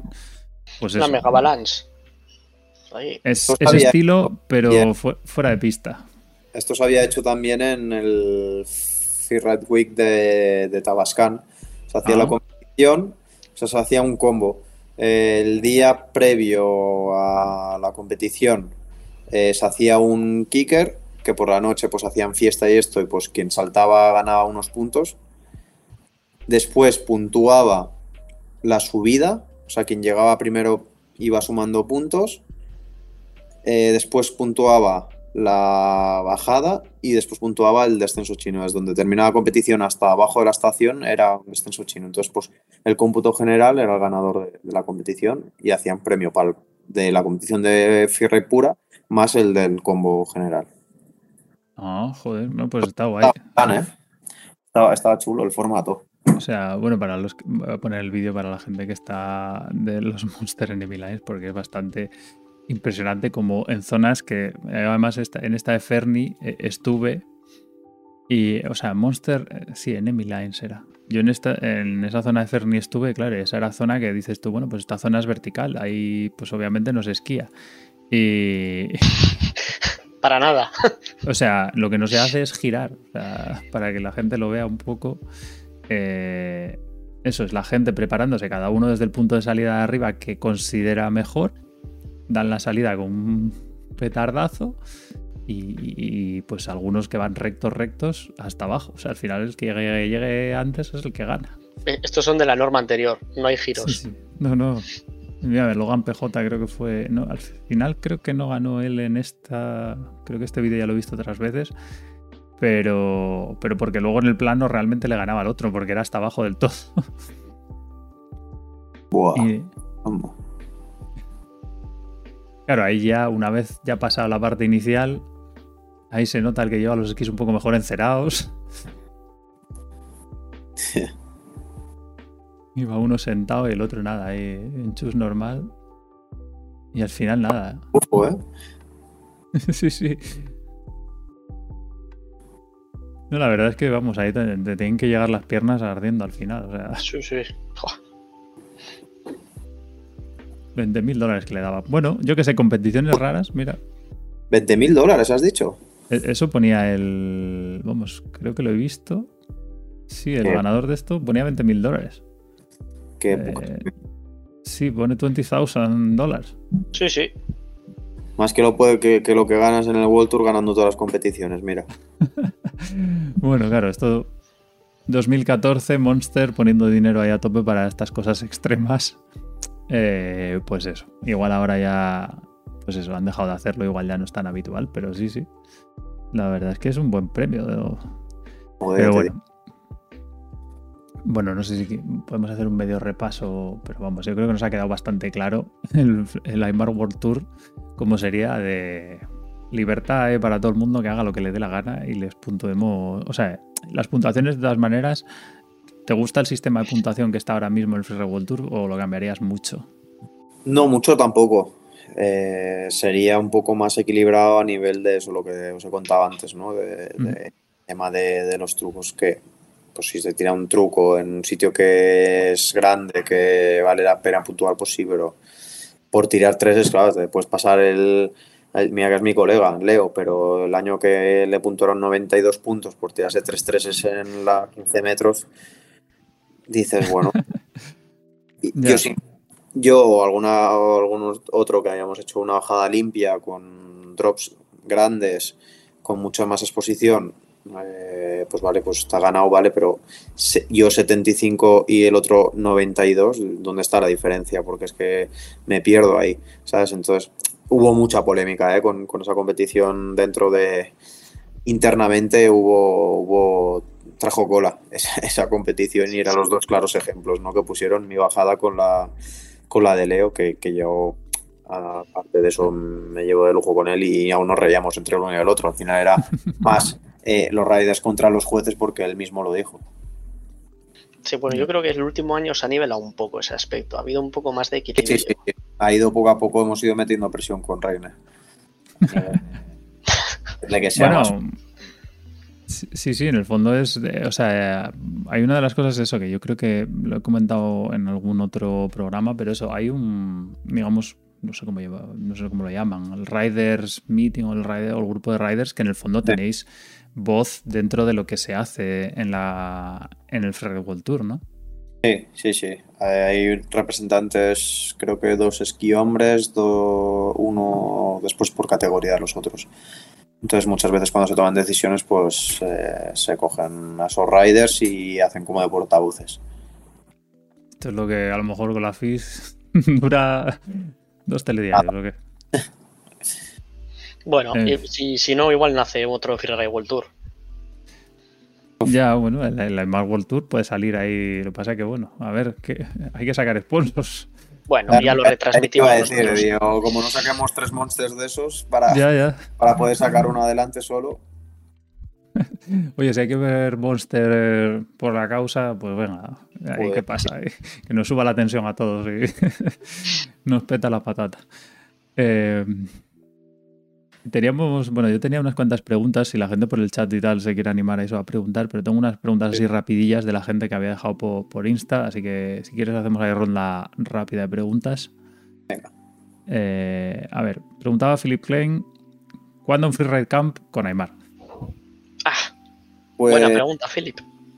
Sí, cuando no tenga tanto lío, la verdad. Porque ya ha habido muchas eh, propuestas de poder tirar adelante esto. Y bueno, no me importaría ¿eh? Eh, hacerlo. El tema es por tiempo, yo te digo, me tengo que ir partiendo por mil sitios para poder llegar a todo. Entonces, eh, focalizarme en un camp durante 3-4 días. eh, lo habíamos sacado y justo vino la, la pandemia y se tiró todo para atrás. Y había gente interesada, pero se, se acabó tirando para atrás. Pero en un futuro no muy lejos saldrán los, los camps estos. Eh. Se huele, se huele, se huele, se huele. A ver si igual esta temporada.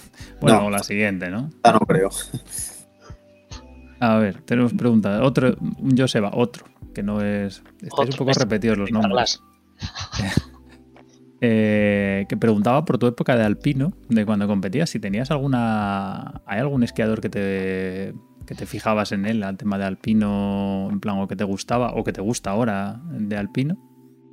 Bueno, el- mi época, por ejemplo, Paul de la Cuesta, que está de comentarista en Eurosport, a veces dando, eh, eh, o sea, retransmitiendo las competiciones, era un estilo de esquí que, que me gustaba mucho y al final era el referente, ¿no? A nivel nacional era de lo- con otros más, pero era de- para mí era un poco el referente a nivel esquí alpino. Vale. Mira, pregunta una del chat si quieres, Joseba. Leerla. Eh, pues, Pregunta a ver. Ah, sí. Bueno, igual es un ¿Cuál poco ha sido así. el momento que más has temido? Aquí está, Miguel, sí. Es el momento que más has temido por tu vida. Eh, La mm, última caída, igual. Sí, pues tampoco me dio ni tiempo. Al final, si, si hubiera visto que, que temía por mi vida, no hubiera tirado por ahí. Entonces, no. O sea, en el momento yo que veo un riesgo realmente eh, potente, como que puede pasar o ocurrir algo, eh, soy el primero que me doy la vuelta y siempre lo, lo he enseñado de puertas para afuera, ¿no? En redes Ujú. sociales me escondo de decir que me, me he pegado cinco horas de pateo y no veo las condiciones y me doy la vuelta. Y en líneas que, pues a lo mejor eh, en Verbier tenía unas líneas pensadas y después las cambias porque no ves claro que pues, pues, ves que hay un riesgo real y, y que, que es- en caso de fallo pues puede haber consecuencias muy graves y, y he cambiado muchas veces por eso, por miedo a y no me escondo a decirlo, o sea, es- al final es lo más normal del mundo. O sea, tenemos miedo también. Mira, Philip, que nos pasa otra en, en directo también por el chat. Eh, ¿Están todos los atletas del Freire World Tour tan en forma como tú? Bueno, eh, no sé, cada uno que, haga con su cuerpo lo, que crea oportuno. Eh, sí que es verdad que, que yo para mantenerme como, como los chicos de 22 o 23 años, pues a día de hoy me tengo que, que esforzar muchísimo, ¿no? Eh, para poder estar al mismo nivel, aguantar ya no es solo a nivel de musculación, sino a nivel de, de potencia de ese músculo. Entonces, no es lo mismo con 33 años que con 22. Entonces, pues bueno, eh, a mí me gusta cuidarme. La verdad que el deporte me gusta, no solo el esquí, sino me voy a foquear, me voy a escalar, eh, hago bici, eh, corro por montaña muchísimo. Entonces, pues bueno, me gusta mantenerme bien físicamente porque me gusta llegar bien a, la temporada de esquí y fuera de ella también. Edu es otro más que hace bici. O sea, Edu, eh, estás tardando en hacer bici. Yo mm, estoy corriendo ahora y no hago trail porque me veo torpe y me veo despeñado por cualquier barranco. Estoy yo como para coger la bici. Ah, a ver, eh, más preguntas que tenemos por aquí. Eh, Bueno, una un poco así, mira, rápida. Gonza preguntaba eso. Aparte del casco, ¿qué protecciones lleváis en el World Tour? Que igual la gente no. Bueno, eh, llevamos casco, espaldera obligatorio, eh, mochila ABS o que ya el sistema de ABS es obligatorio, el ARBA es obligatorio y yo además llevo culera, o sea, protector de, cintura y, culera. Eh, no lo llevaba nunca, vi que lo lleva Christopher Tour de los primeros años que, coincidí con él y la verdad que lo empecé a usar y, es para lo único, ¿eh? lo utilizo solo en competición, el día a día no lo utilizo, pero la verdad que bueno, es una protección más que teniéndola, ¿por qué no usarla? ¿no? Sí, luego en el día a día no notas como que te falta. No, no, porque como la uso poco, eso me pasa, por ejemplo, sí que me pasa con la, con la mochila. Eh, días, pues, por ejemplo, hoy que he subido a pistas a esquiar, a hacer más eh, base de, desnivel y esto, que no llevaba mochila y lleva esquís de slalom y solo hacía bajadas, sí que se me hace muy, muy raro no llevar peso en la espalda. Cuando vas con. Además, ah, las mochilas de ABS y demás pesan, pesan un huevo. Sí, vacías son dos kilos y medio ya. Tres, sí, Hemos pasado por encima de esquís de slalom por pista en Maquera.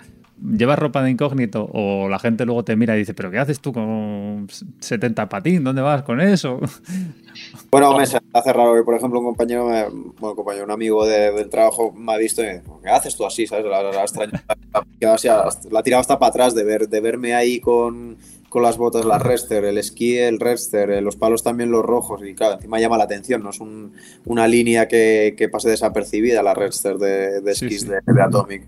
Entonces, pues sí que poco la atención, pero bueno, también disfruto, ¿eh? porque como te digo, vengo del alpino y, me encanta esquiar en pista también. Sí, además, bueno, además ahora hace poco también tuvisteis el, día de, ¿no? de embajadores ahí de Atomic y tal, habéis estado probando cosillas nuevas, ¿no? Juguetes nuevos de Atomic. Sí, sí, hemos estado haciendo dos jornadas de, esquí, una de pista y otro de, de freeride y la verdad que, que, bueno, está guay porque son esquís que igual no de por sí no te llama la atención, pero los pruebas y ha habido esquís que, ostras, eh, muy juguetones y sobre todo para días así de, pista, porque al final la línea de fierre la tienes muy por la mano, pero al final a día de hoy pues tengo la suerte de estar en el equipo de desarrollo de, esquís con Atom y botas de freeride pero eh, a nivel de pista pues estás un poco más desubicado, ¿no? Entonces, pues bueno, ir probando este material que no usas en tu día a día eh, es, muy interesante. Está bien. Bueno, eso. Habías probado que fue el Maverick. Los, Maverick, ¿no? Maverick 100, puede ser que probaste. Maverick 100, Maverick 95 y después había unos que ya te me matará porque no me acuerdo el nombre, pero eran como un esquí de. Diría que eran los X9, diría pero tampoco te sé decir 100%, porque ya te digo, como son esquís que de los Maverick para arriba, bien, pero de los Maverick para abajo poco, poco los toco, entonces no me acuerdo ni, ni el nombre bien, bien.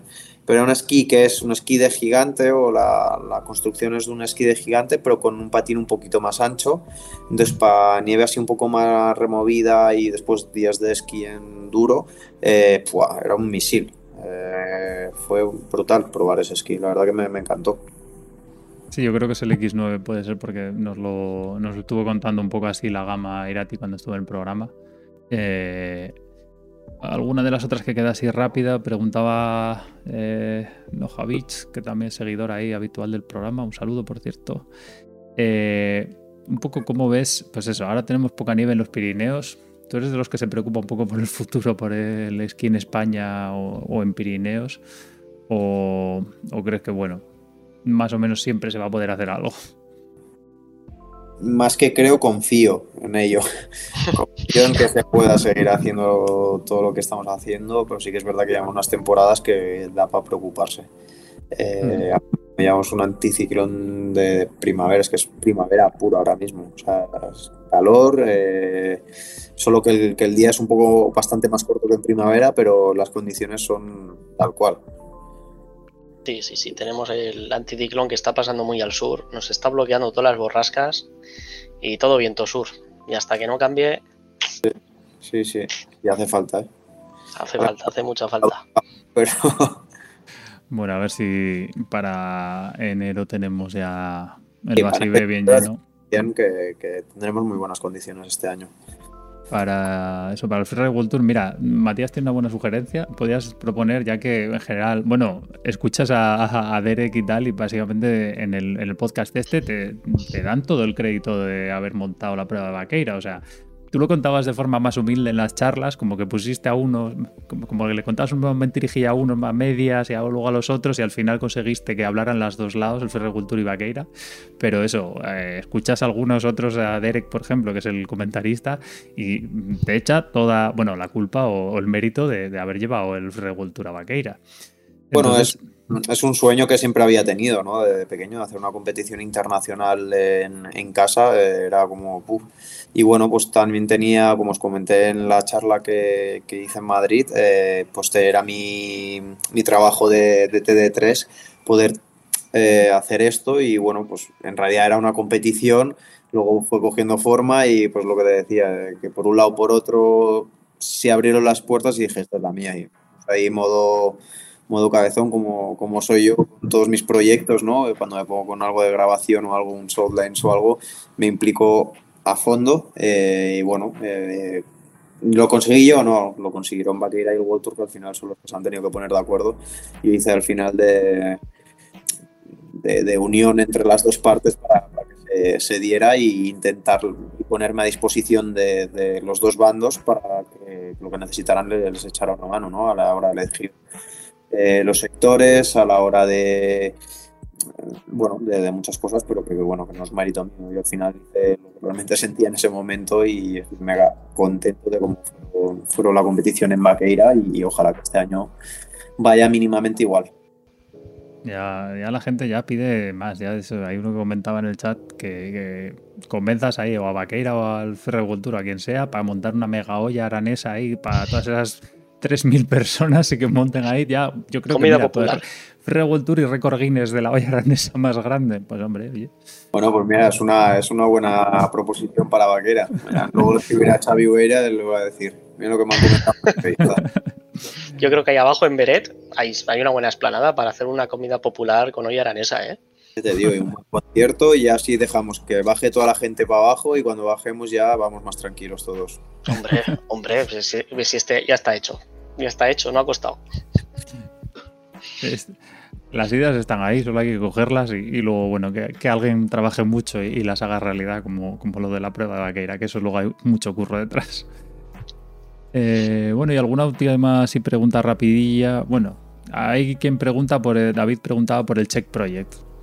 Eh, ¿Este año veremos algo del Check Project o se queda a lo mejor en stand-by hasta el año que viene? está, ya con últimos retoques. Eh, igual será inicios de año, yo creo ya porque dejaremos pasar más que nada las navidades que la gente está en otra y sacarlo adelante justo a principios de año, pero está al 90-95% eh, cerrado ya el vídeo. No va a ser una película de 40 minutos ni nada más, va a ser un, un vídeo documental, un corto documental de, de los proyectos que, hemos estado haciendo, de los pequeños capítulos que hemos hecho, pues, pero en modo extendido eh, del proyecto que hemos hecho aquí en el Valle.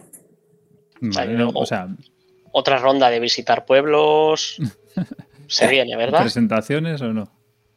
Eh, pues no tengo ni idea, la verdad. Eso está, está Ander, el manager, ahí con todos estos temas. Yo ya ni, ni, me pongo. Pero ahora en temporada ya sabe que lo tengo, se lo, se lo prohíbo todo el tema este. O me cae muy cerca, como en casa, al lado de casa, o sea, en Viella o Les, que es mi pueblo, y esto, hacer alguna presentación para mi gente.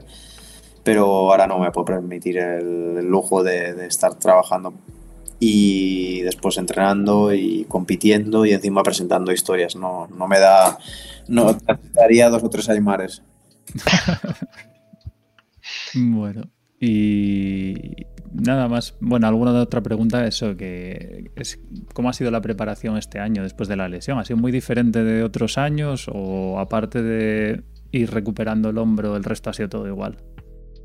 Bueno, hombre, siempre el hombro me ha tenido ahí un poco en ascuas, ¿no? Eh, según iba mejorando el hombro, pues iba decidiendo el tipo de entreno que, hacía. Eh, no ha sido un verano fácil, como os comenté en la, en la charla, ha sido un verano difícil para poder eh, estar más o menos casi al 100%. aún tengo, sigo teniendo dolores, molestando. Pero bueno, eh, no me limita para, esquiar, por suerte. Eh, pero bueno, han sido muchas, muchas horas de, entrenamiento, de fisios, de a nivel mental, de, para volver a estar al, al 100 o cerca del 100. Sí, sobre todo, hostia, al final una lesión, pues bueno, la parte física, pues sabemos que pues un mes, dos meses, lo que sea. Pero hostia, este tipo de lesiones a nivel mental, wow, o sea, sí. Tiene que... Abajo se lo comentaba Edu ahí, bueno, Edu y los que vinieron a la charla en Madrid, de, que así había sido un, para mí ha sido un verano duro, pues eso, a nivel todo, porque al final es eh, mucho trabajo de, de fisioterapia y esto que estás en bucle, voy a llegar, no voy a llegar, lo que ha pasado, lo que no ha pasado, voy a tener miedo, no voy a tener miedo, voy a volver a esquiar bien, eh, me van a quedar secuelas en el hombro, son, son muchas cosas que, que, tienes una batidora ahí en la cabeza que, que cuesta, ¿no? Limpiar de, todo eso y limpiando el camino y que, bueno, pues al final, eh, el otro día que, el primer día que fui a esquiar, que hice tres bajadas por pista y pocos días he llegado a casa tan feliz de, ver que bajada pues me costó un poco, estaba también, es verdad que había un poco de luz plana, pues iba con miedo de, que si me podía caer o cualquier historia, pero ya salió un poco el resol y ya volví el modo Aymar otra vez perfectamente y ya vi que, que todo funcionaba. Es verdad que, que, tengo, pues eso, pues cuando me vibra mucho, cuando hay mucha vibración que, con la mochila, el peso de la mochila pues me, me tira, eh, a la hora de movilidad para, para, aquí arriba pues tengo un poco más de limitación, pero bueno, eh, al final para, para, competir está. Bueno, pues, pues ahí nosotros estaremos ahí abajo. eso es lo que... Así que eso, por lo menos el calor del público lo vas a tener, lo vas a tener. Bueno, y siempre se agradece, ¿no? El, el año pasado en Vaqueira, pues... Eh, la caída que tuve después de, todo el currazo que habíamos hecho con todo el equipo, pues tenía ganas ¿no? de delante de casa hacerlo bien.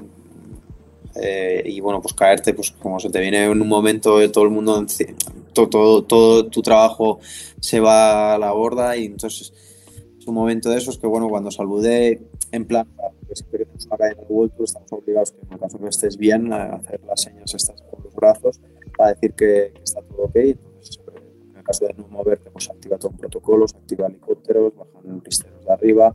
Entonces, pues bueno, cuando hice esto así, que estaba todo bien, no me había pasado nada, y vi todo el mundo ahí gritando como animales, te, te, vuelve a subir y dices, bueno, no seas idiota, disfruta de este momento, estás en tu casa, igual no lo vuelves a vivir en tu vida.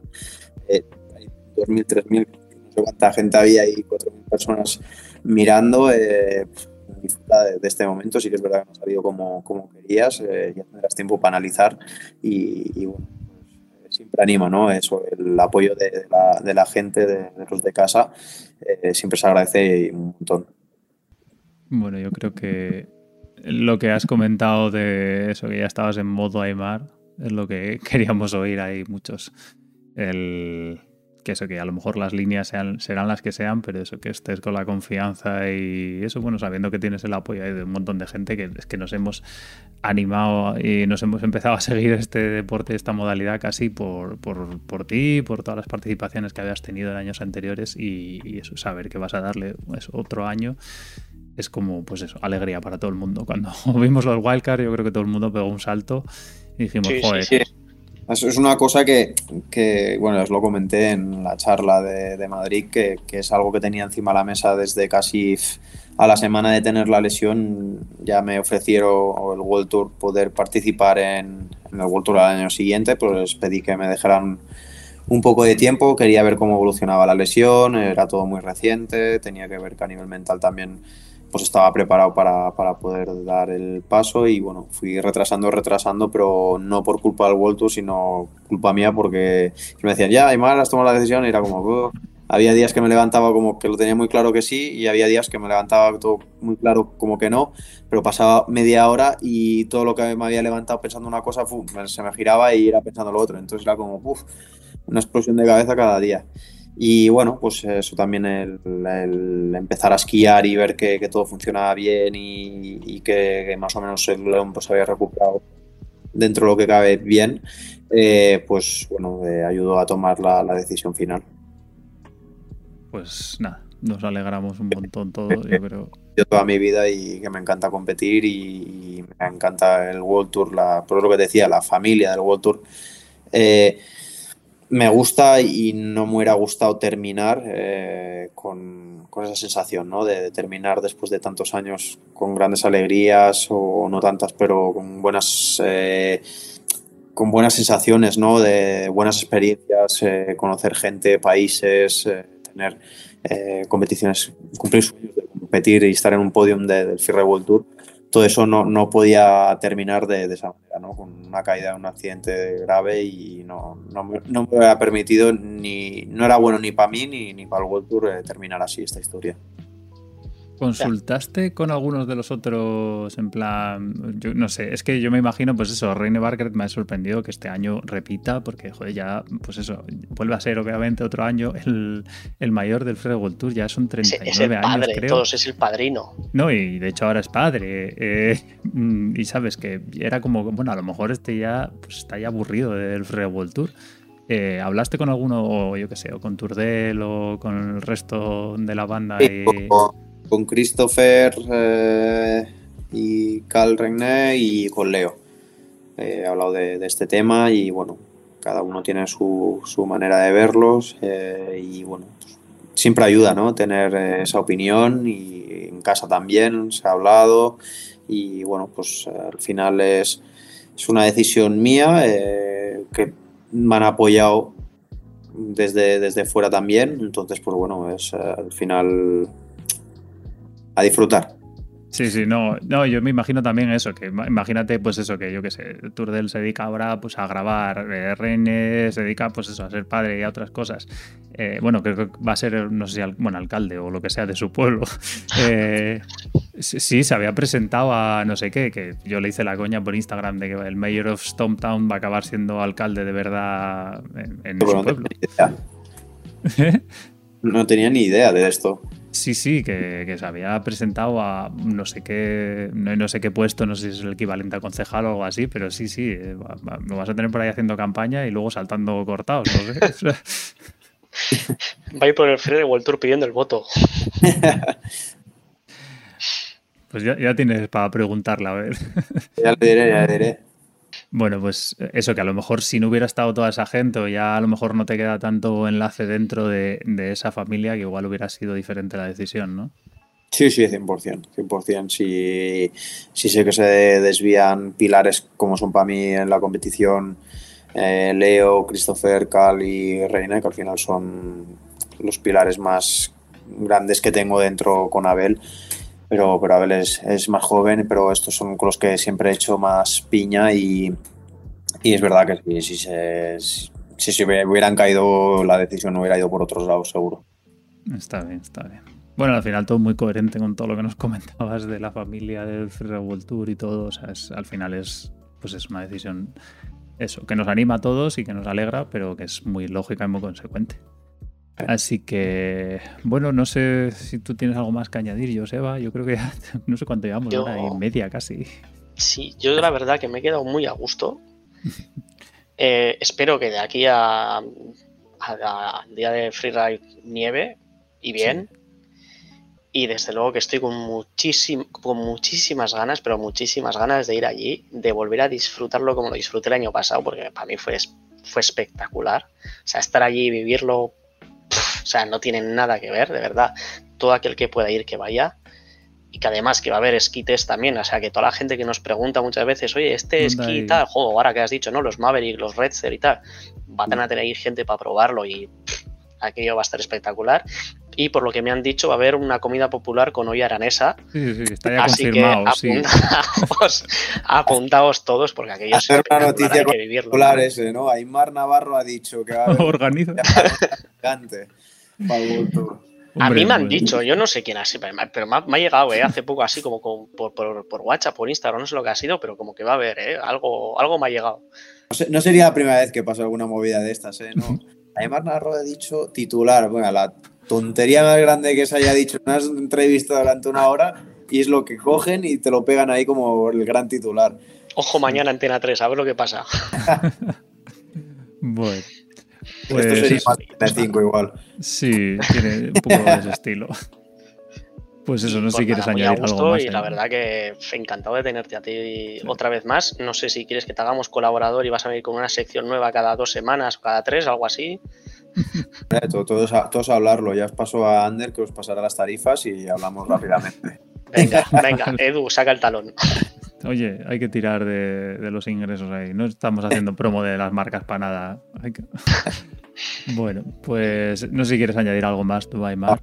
No, y yo nada, un placer como siempre hacer esta reunión ¿no? de amigos en, en inicio de temporada y ojalá pues el año que viene pues eh, si no es competición nos pueda comentar otras cosas que van a venir muy interesantes también y lo que decía, ¿no? sobre todo que ese es el titular, que aunque igual deje de lado la competición no es que me retire, ni mucho menos, es todo lo contrario, es porque hay otras motivaciones muy potentes que, que, nos van a dar también alegrías, que, que, van a ser igual de motivantes y bueno, ojalá pronto pueda dar más pistas y, y el año que viene explicaros más yo me quedo con eso, ¿no? Como que hay otra década más de sueños por cumplir.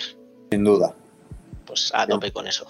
Pues nada, nada más. Simplemente, pues eso. Disfruta este año y, dalo todo. Y... Eso todo, te lo 100, 110% seguro. Así nos gusta. Aquí todo al 110%. Pues nada. Nada más, nos vemos y nada, te dejamos descansar. Así que nada, hasta luego. Nos vemos. Y nos quedamos tú y yo, Joseba, un poco más. Con, la parte final, así para cerrar el programa. Mira, eh, eh, quería mandarle un saludo a Raquel desde Asturias, eh, que estuvieron viéndole en, en Nevaria.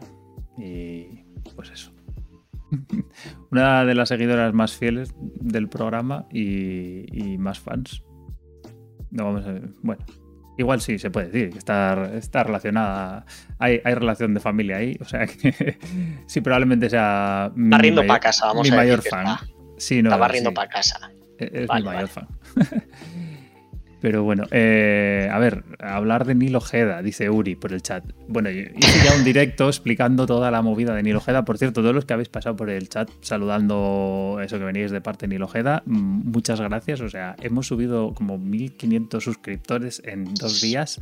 Me habéis roto el gráfico del canal de suscriptores porque es todo más o menos una cosa que tiene su lógica, pues cuando subes más vídeos y tal, y de repente hay como un día 600 suscriptores, pero bueno, eh, eso, muchas gracias. Oye, que todo sea esto una dinámica sí, subir.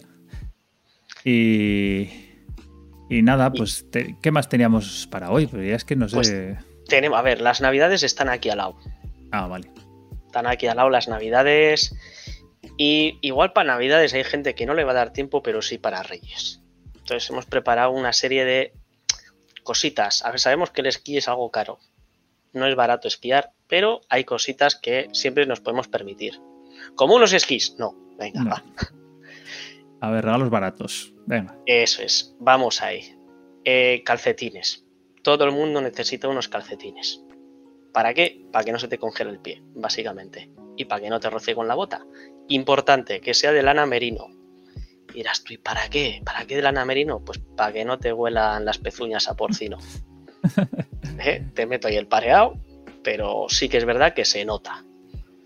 Eh, sí, sí, o sea, yo he probado una térmica de lana merino por primera vez en el último, o sea, la última vez que estuve en Maqueira y es que es, o sea, es, muy raro porque la dejas de un día para otro y es como si estuvieras sin usar. O sea, habiendo sudado porque había pasado algo de calor y, de verdad que está como si estuviera limpia.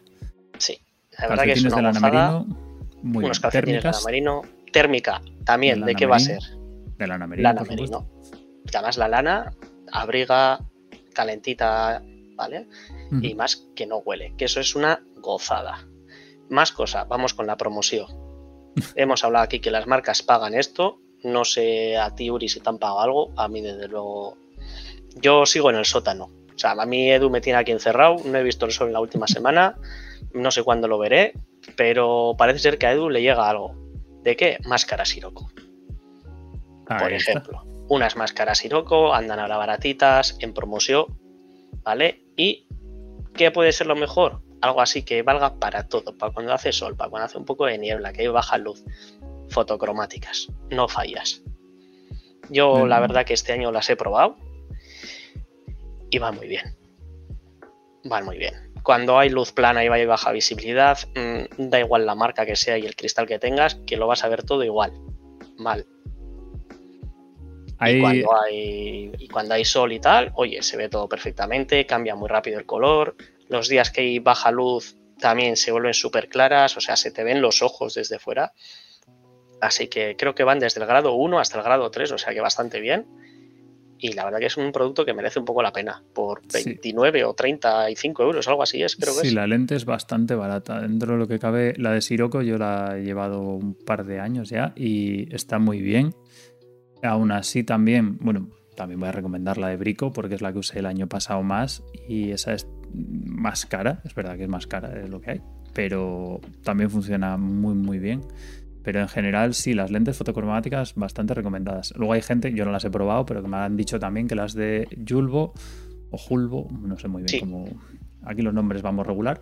También son bastante recomendables, pero sí, yo creo que las fotocromáticas han llegado a un punto en el que no sé si tiene sentido ya llevar otras. Yo la verdad es que yo, por ejemplo, Julvo utilizo para la bici y la verdad que es una gozada. Da igual el día que haga, la cojo, si me meto en montaña, en bosque, se cambia súper rápido el color, que voy en carretera y me pega el sol, eso está más negro que el sobaco de un grillo, o sea que van genial. Y la verdad que es una compra, pues bueno, que puedes quedar muy bien. Más cosas. Guantes. Unos guantes. ¿Unos guantes? ¿Eh? Fíjate pues, que yo, mira, eh, yo ahí recomendaría, muchas veces tenemos los guantes que abrigan mucho y creo que mm, no todo el mundo tiene y vienen muy bien unos guantes ligerillos para primavera. Efectivamente, ahí va, me lo has quitado. Ah, unos guantes finos de primavera que dices, hostia, pues no había pensado yo en esto. No son tan caros, son, un poquito más baratos también además.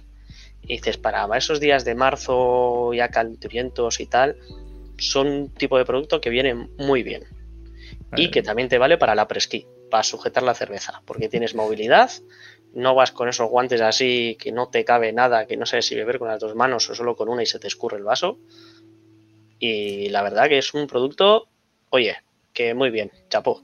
Es un regalo bueno. Lo único malo que hay, igual que los calcetines, tienes que saber un poco las tallas de las de, las manos, pero bueno. Correcto. Y eh, alguna cosilla así más como el esquí es un deporte como la cebolla, dices, ¿que te hace llorar al ver la cartera? No, que vas por capas. ¿Vale?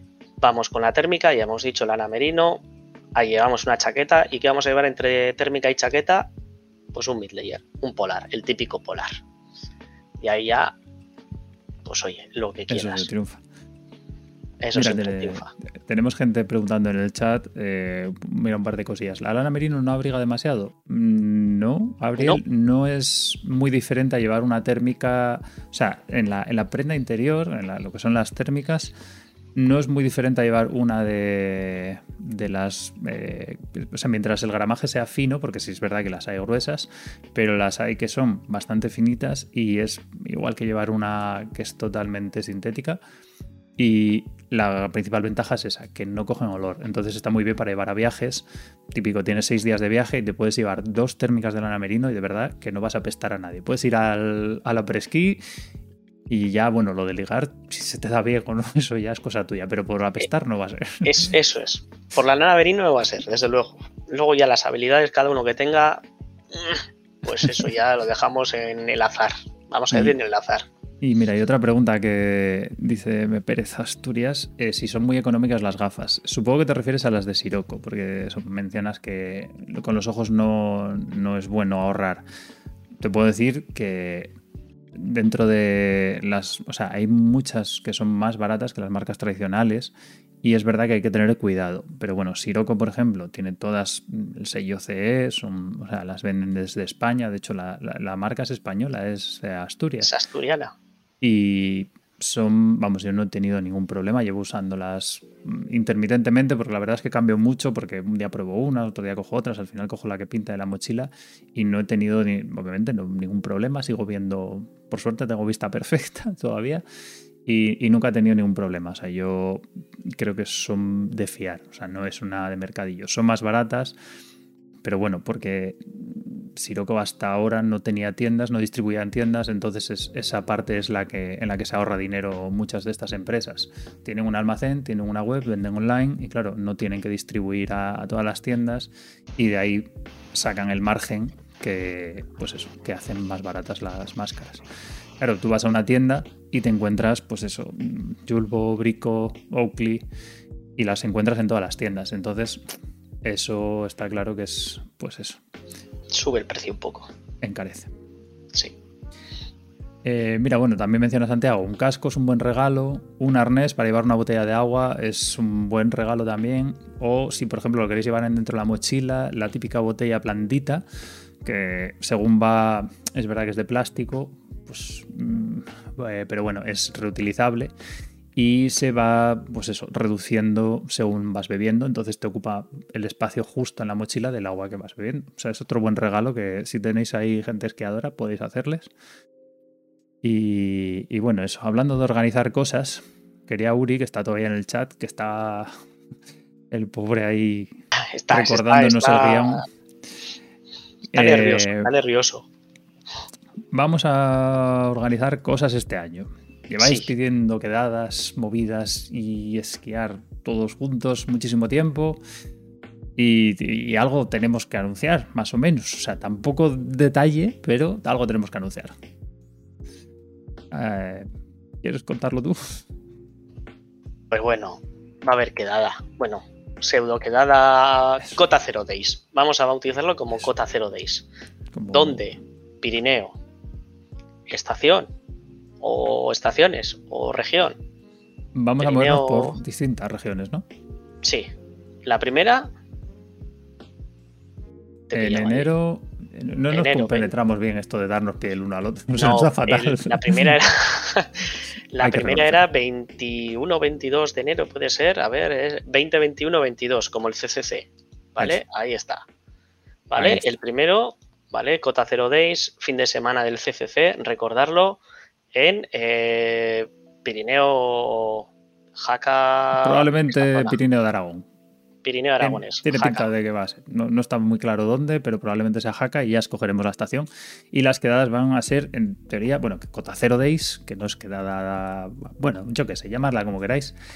Eh, va a ser una cosa bastante sencilla. Vamos a esquiar juntos. Vamos a ir para allá y es un día de esquiar juntos. Vamos a intentar hacer una especie de competi de... Bueno, ya lo anunciaremos, pero vamos, a, lo mejor... quien dice competi es algo chorra. Bueno. Es a nuestro mm. estilo. No va a ser un, free world tour cota zero days. El que mejor esquíe no va a ganar. Pero vamos a haceros sacar los móviles, sacar las cámaras y a ver quién hace, pues, pues eso, algún vídeo, algún reel, o probablemente vaya por ahí por la cosa de a ver quién hace el reel pues, más divertido o más gracioso, que nos resulte más entretenido y, le demos un poco de bombo pues, también a la estación a la que vayamos y sobre todo que os apuntéis gente que no seáis natural de esa estación. O sea, quiero decir, a los de a los que seáis más de otro lado, pues venga, veniros hasta Jaca o veniros hasta hasta donde estemos en Pirineo Aragones para esquiar y luego cuando lo hagamos más adelante en otras zonas, pues oye, animaos también que podemos hacer ahí en otros lados. Eso es. Así que apuntados ahí, ¿vale? 2021 22. Para, además es, es fácil. Es, el, el, fin de semana da pie a recordarlo. ¿Vale? Así que ese fin de semana de, de pues bueno, de enero, apuntar Pirineo Aragonés, por ahí estaremos, ya iremos anunciando y concretando y pues bueno, nos lo vamos a pasar bien. Pues sí. O sea, vamos a pasárnoslo bien. Y el siguiente va a ser ya eh, el Free World Tour, por cierto, en Vaquera, o sea que... Y correcto, el siguiente... Tenéis la agenda llena. Sí, eh, a mí desde luego me han dicho desde el programa que tengo que ir a trabajar, que tengo que ir allí a cubrir aquello. No sé si voy a ver algún dinero, pero desde luego, o sea, estoy esclavizado. O sea, me llevan allí. No sé si tú conoces al que me ha dicho que tengo que ir, pero pero eso es sin vivir, es sin vivir de un lado para el otro. Estoy como Aymar, que no me da el fin de semana para, para meter todo. Hay que ir rellenando la semana y haciendo todo el trabajo que se pueda para tener libre el fin de salir escopetado y irnos para allá. Yo creo que lo vamos a pasar bien, así que seguidme en todas las redes y en todos los sitios que iremos poniendo noticias de, los Cota Zero Days. Y eso, que es para esquiar juntos, pasarlo bien y al final, pues disfrutar un buen rato. Sí, lo que sabemos hacer, disfrutar. Y ya está. Y poca cosa más. Y hasta aquí yo creo el programa de hoy. Bueno, me voy a permitir hacer ahí un mini promo de mi próximo vídeo. Promoción, promoción hay que hacer la promoción. Em, el próximo, creo que es domingo, bueno, no sé cuándo lo sacaré, si el domingo o el lunes. Eh, los que seáis miembros del canal ya lo habéis visto. Eh, subo, bueno, voy a subir un vídeo un poco distinto, un poco extraño, una idea que se me dio por el chat hace bastante tiempo, que tenía en la cabeza, llevaba bastante tiempo con ganas de hacerlo vídeo, pero no, no acababa de de sacar esa idea de la cabeza y la tenía dentro ahí que, me estaba dando vueltas. Y va a ser un vídeo un poco diferente a lo que estáis acostumbrados, pero creo que está guay. Los miembros que han visto de momento creo que les ha gustado bastante. comentarios son positivos, pero bueno, si queréis verlo en adelanto, os tenéis que hacer miembro. Ahí dejo también el. por si queréis haceros miembros del canal. Pero bueno, ya me, ya me contaréis. Si hay algún miembro por aquí en el chat ahora mismo, lo puede comentar, a ver qué le ha parecido. Pero vamos, eh, habrá un nuevo vídeo este fin de semana. Cuando acabe las navidades y ya estéis ahí el 25 o el 26 ya volviendo ahí para casa y tranquilamente, nuevo vídeo. Y ese espero que lo compartáis todos y que os guste a todos. Pero bueno. Así que yo creo que con esto cerramos. Nada más por ahí. Si ya, ya la próxima, pues no sé, ya, ya avisaremos cuando hagamos otro programa. Pues sí. Eh, estaremos haciendo, haremos programa, no sé, ya, ya, después de Navidades, obviamente. Ya avisaremos. Está las Navidades aquí, hay que comer mucho. Antes del programa habrá que volver a alcanzar porque si no va a haber que hacerlo en 16 novenos y no entro. no entramos en la cámara. Pero eh, bueno. Así que nada. Pues y lo dicho. más. Muchas gracias a todos, a los que estáis en el chat, a los que lo seguís luego en podcast y estáis por ahí en coche yendo de camino a la nieve. Como siempre, dais mucha envidia en cualquier momento. Yo os voy a dar envidia la próxima semana. Un saludo a todos. Así que nos vemos en el próximo programa. Eso Hasta luego. Adiós.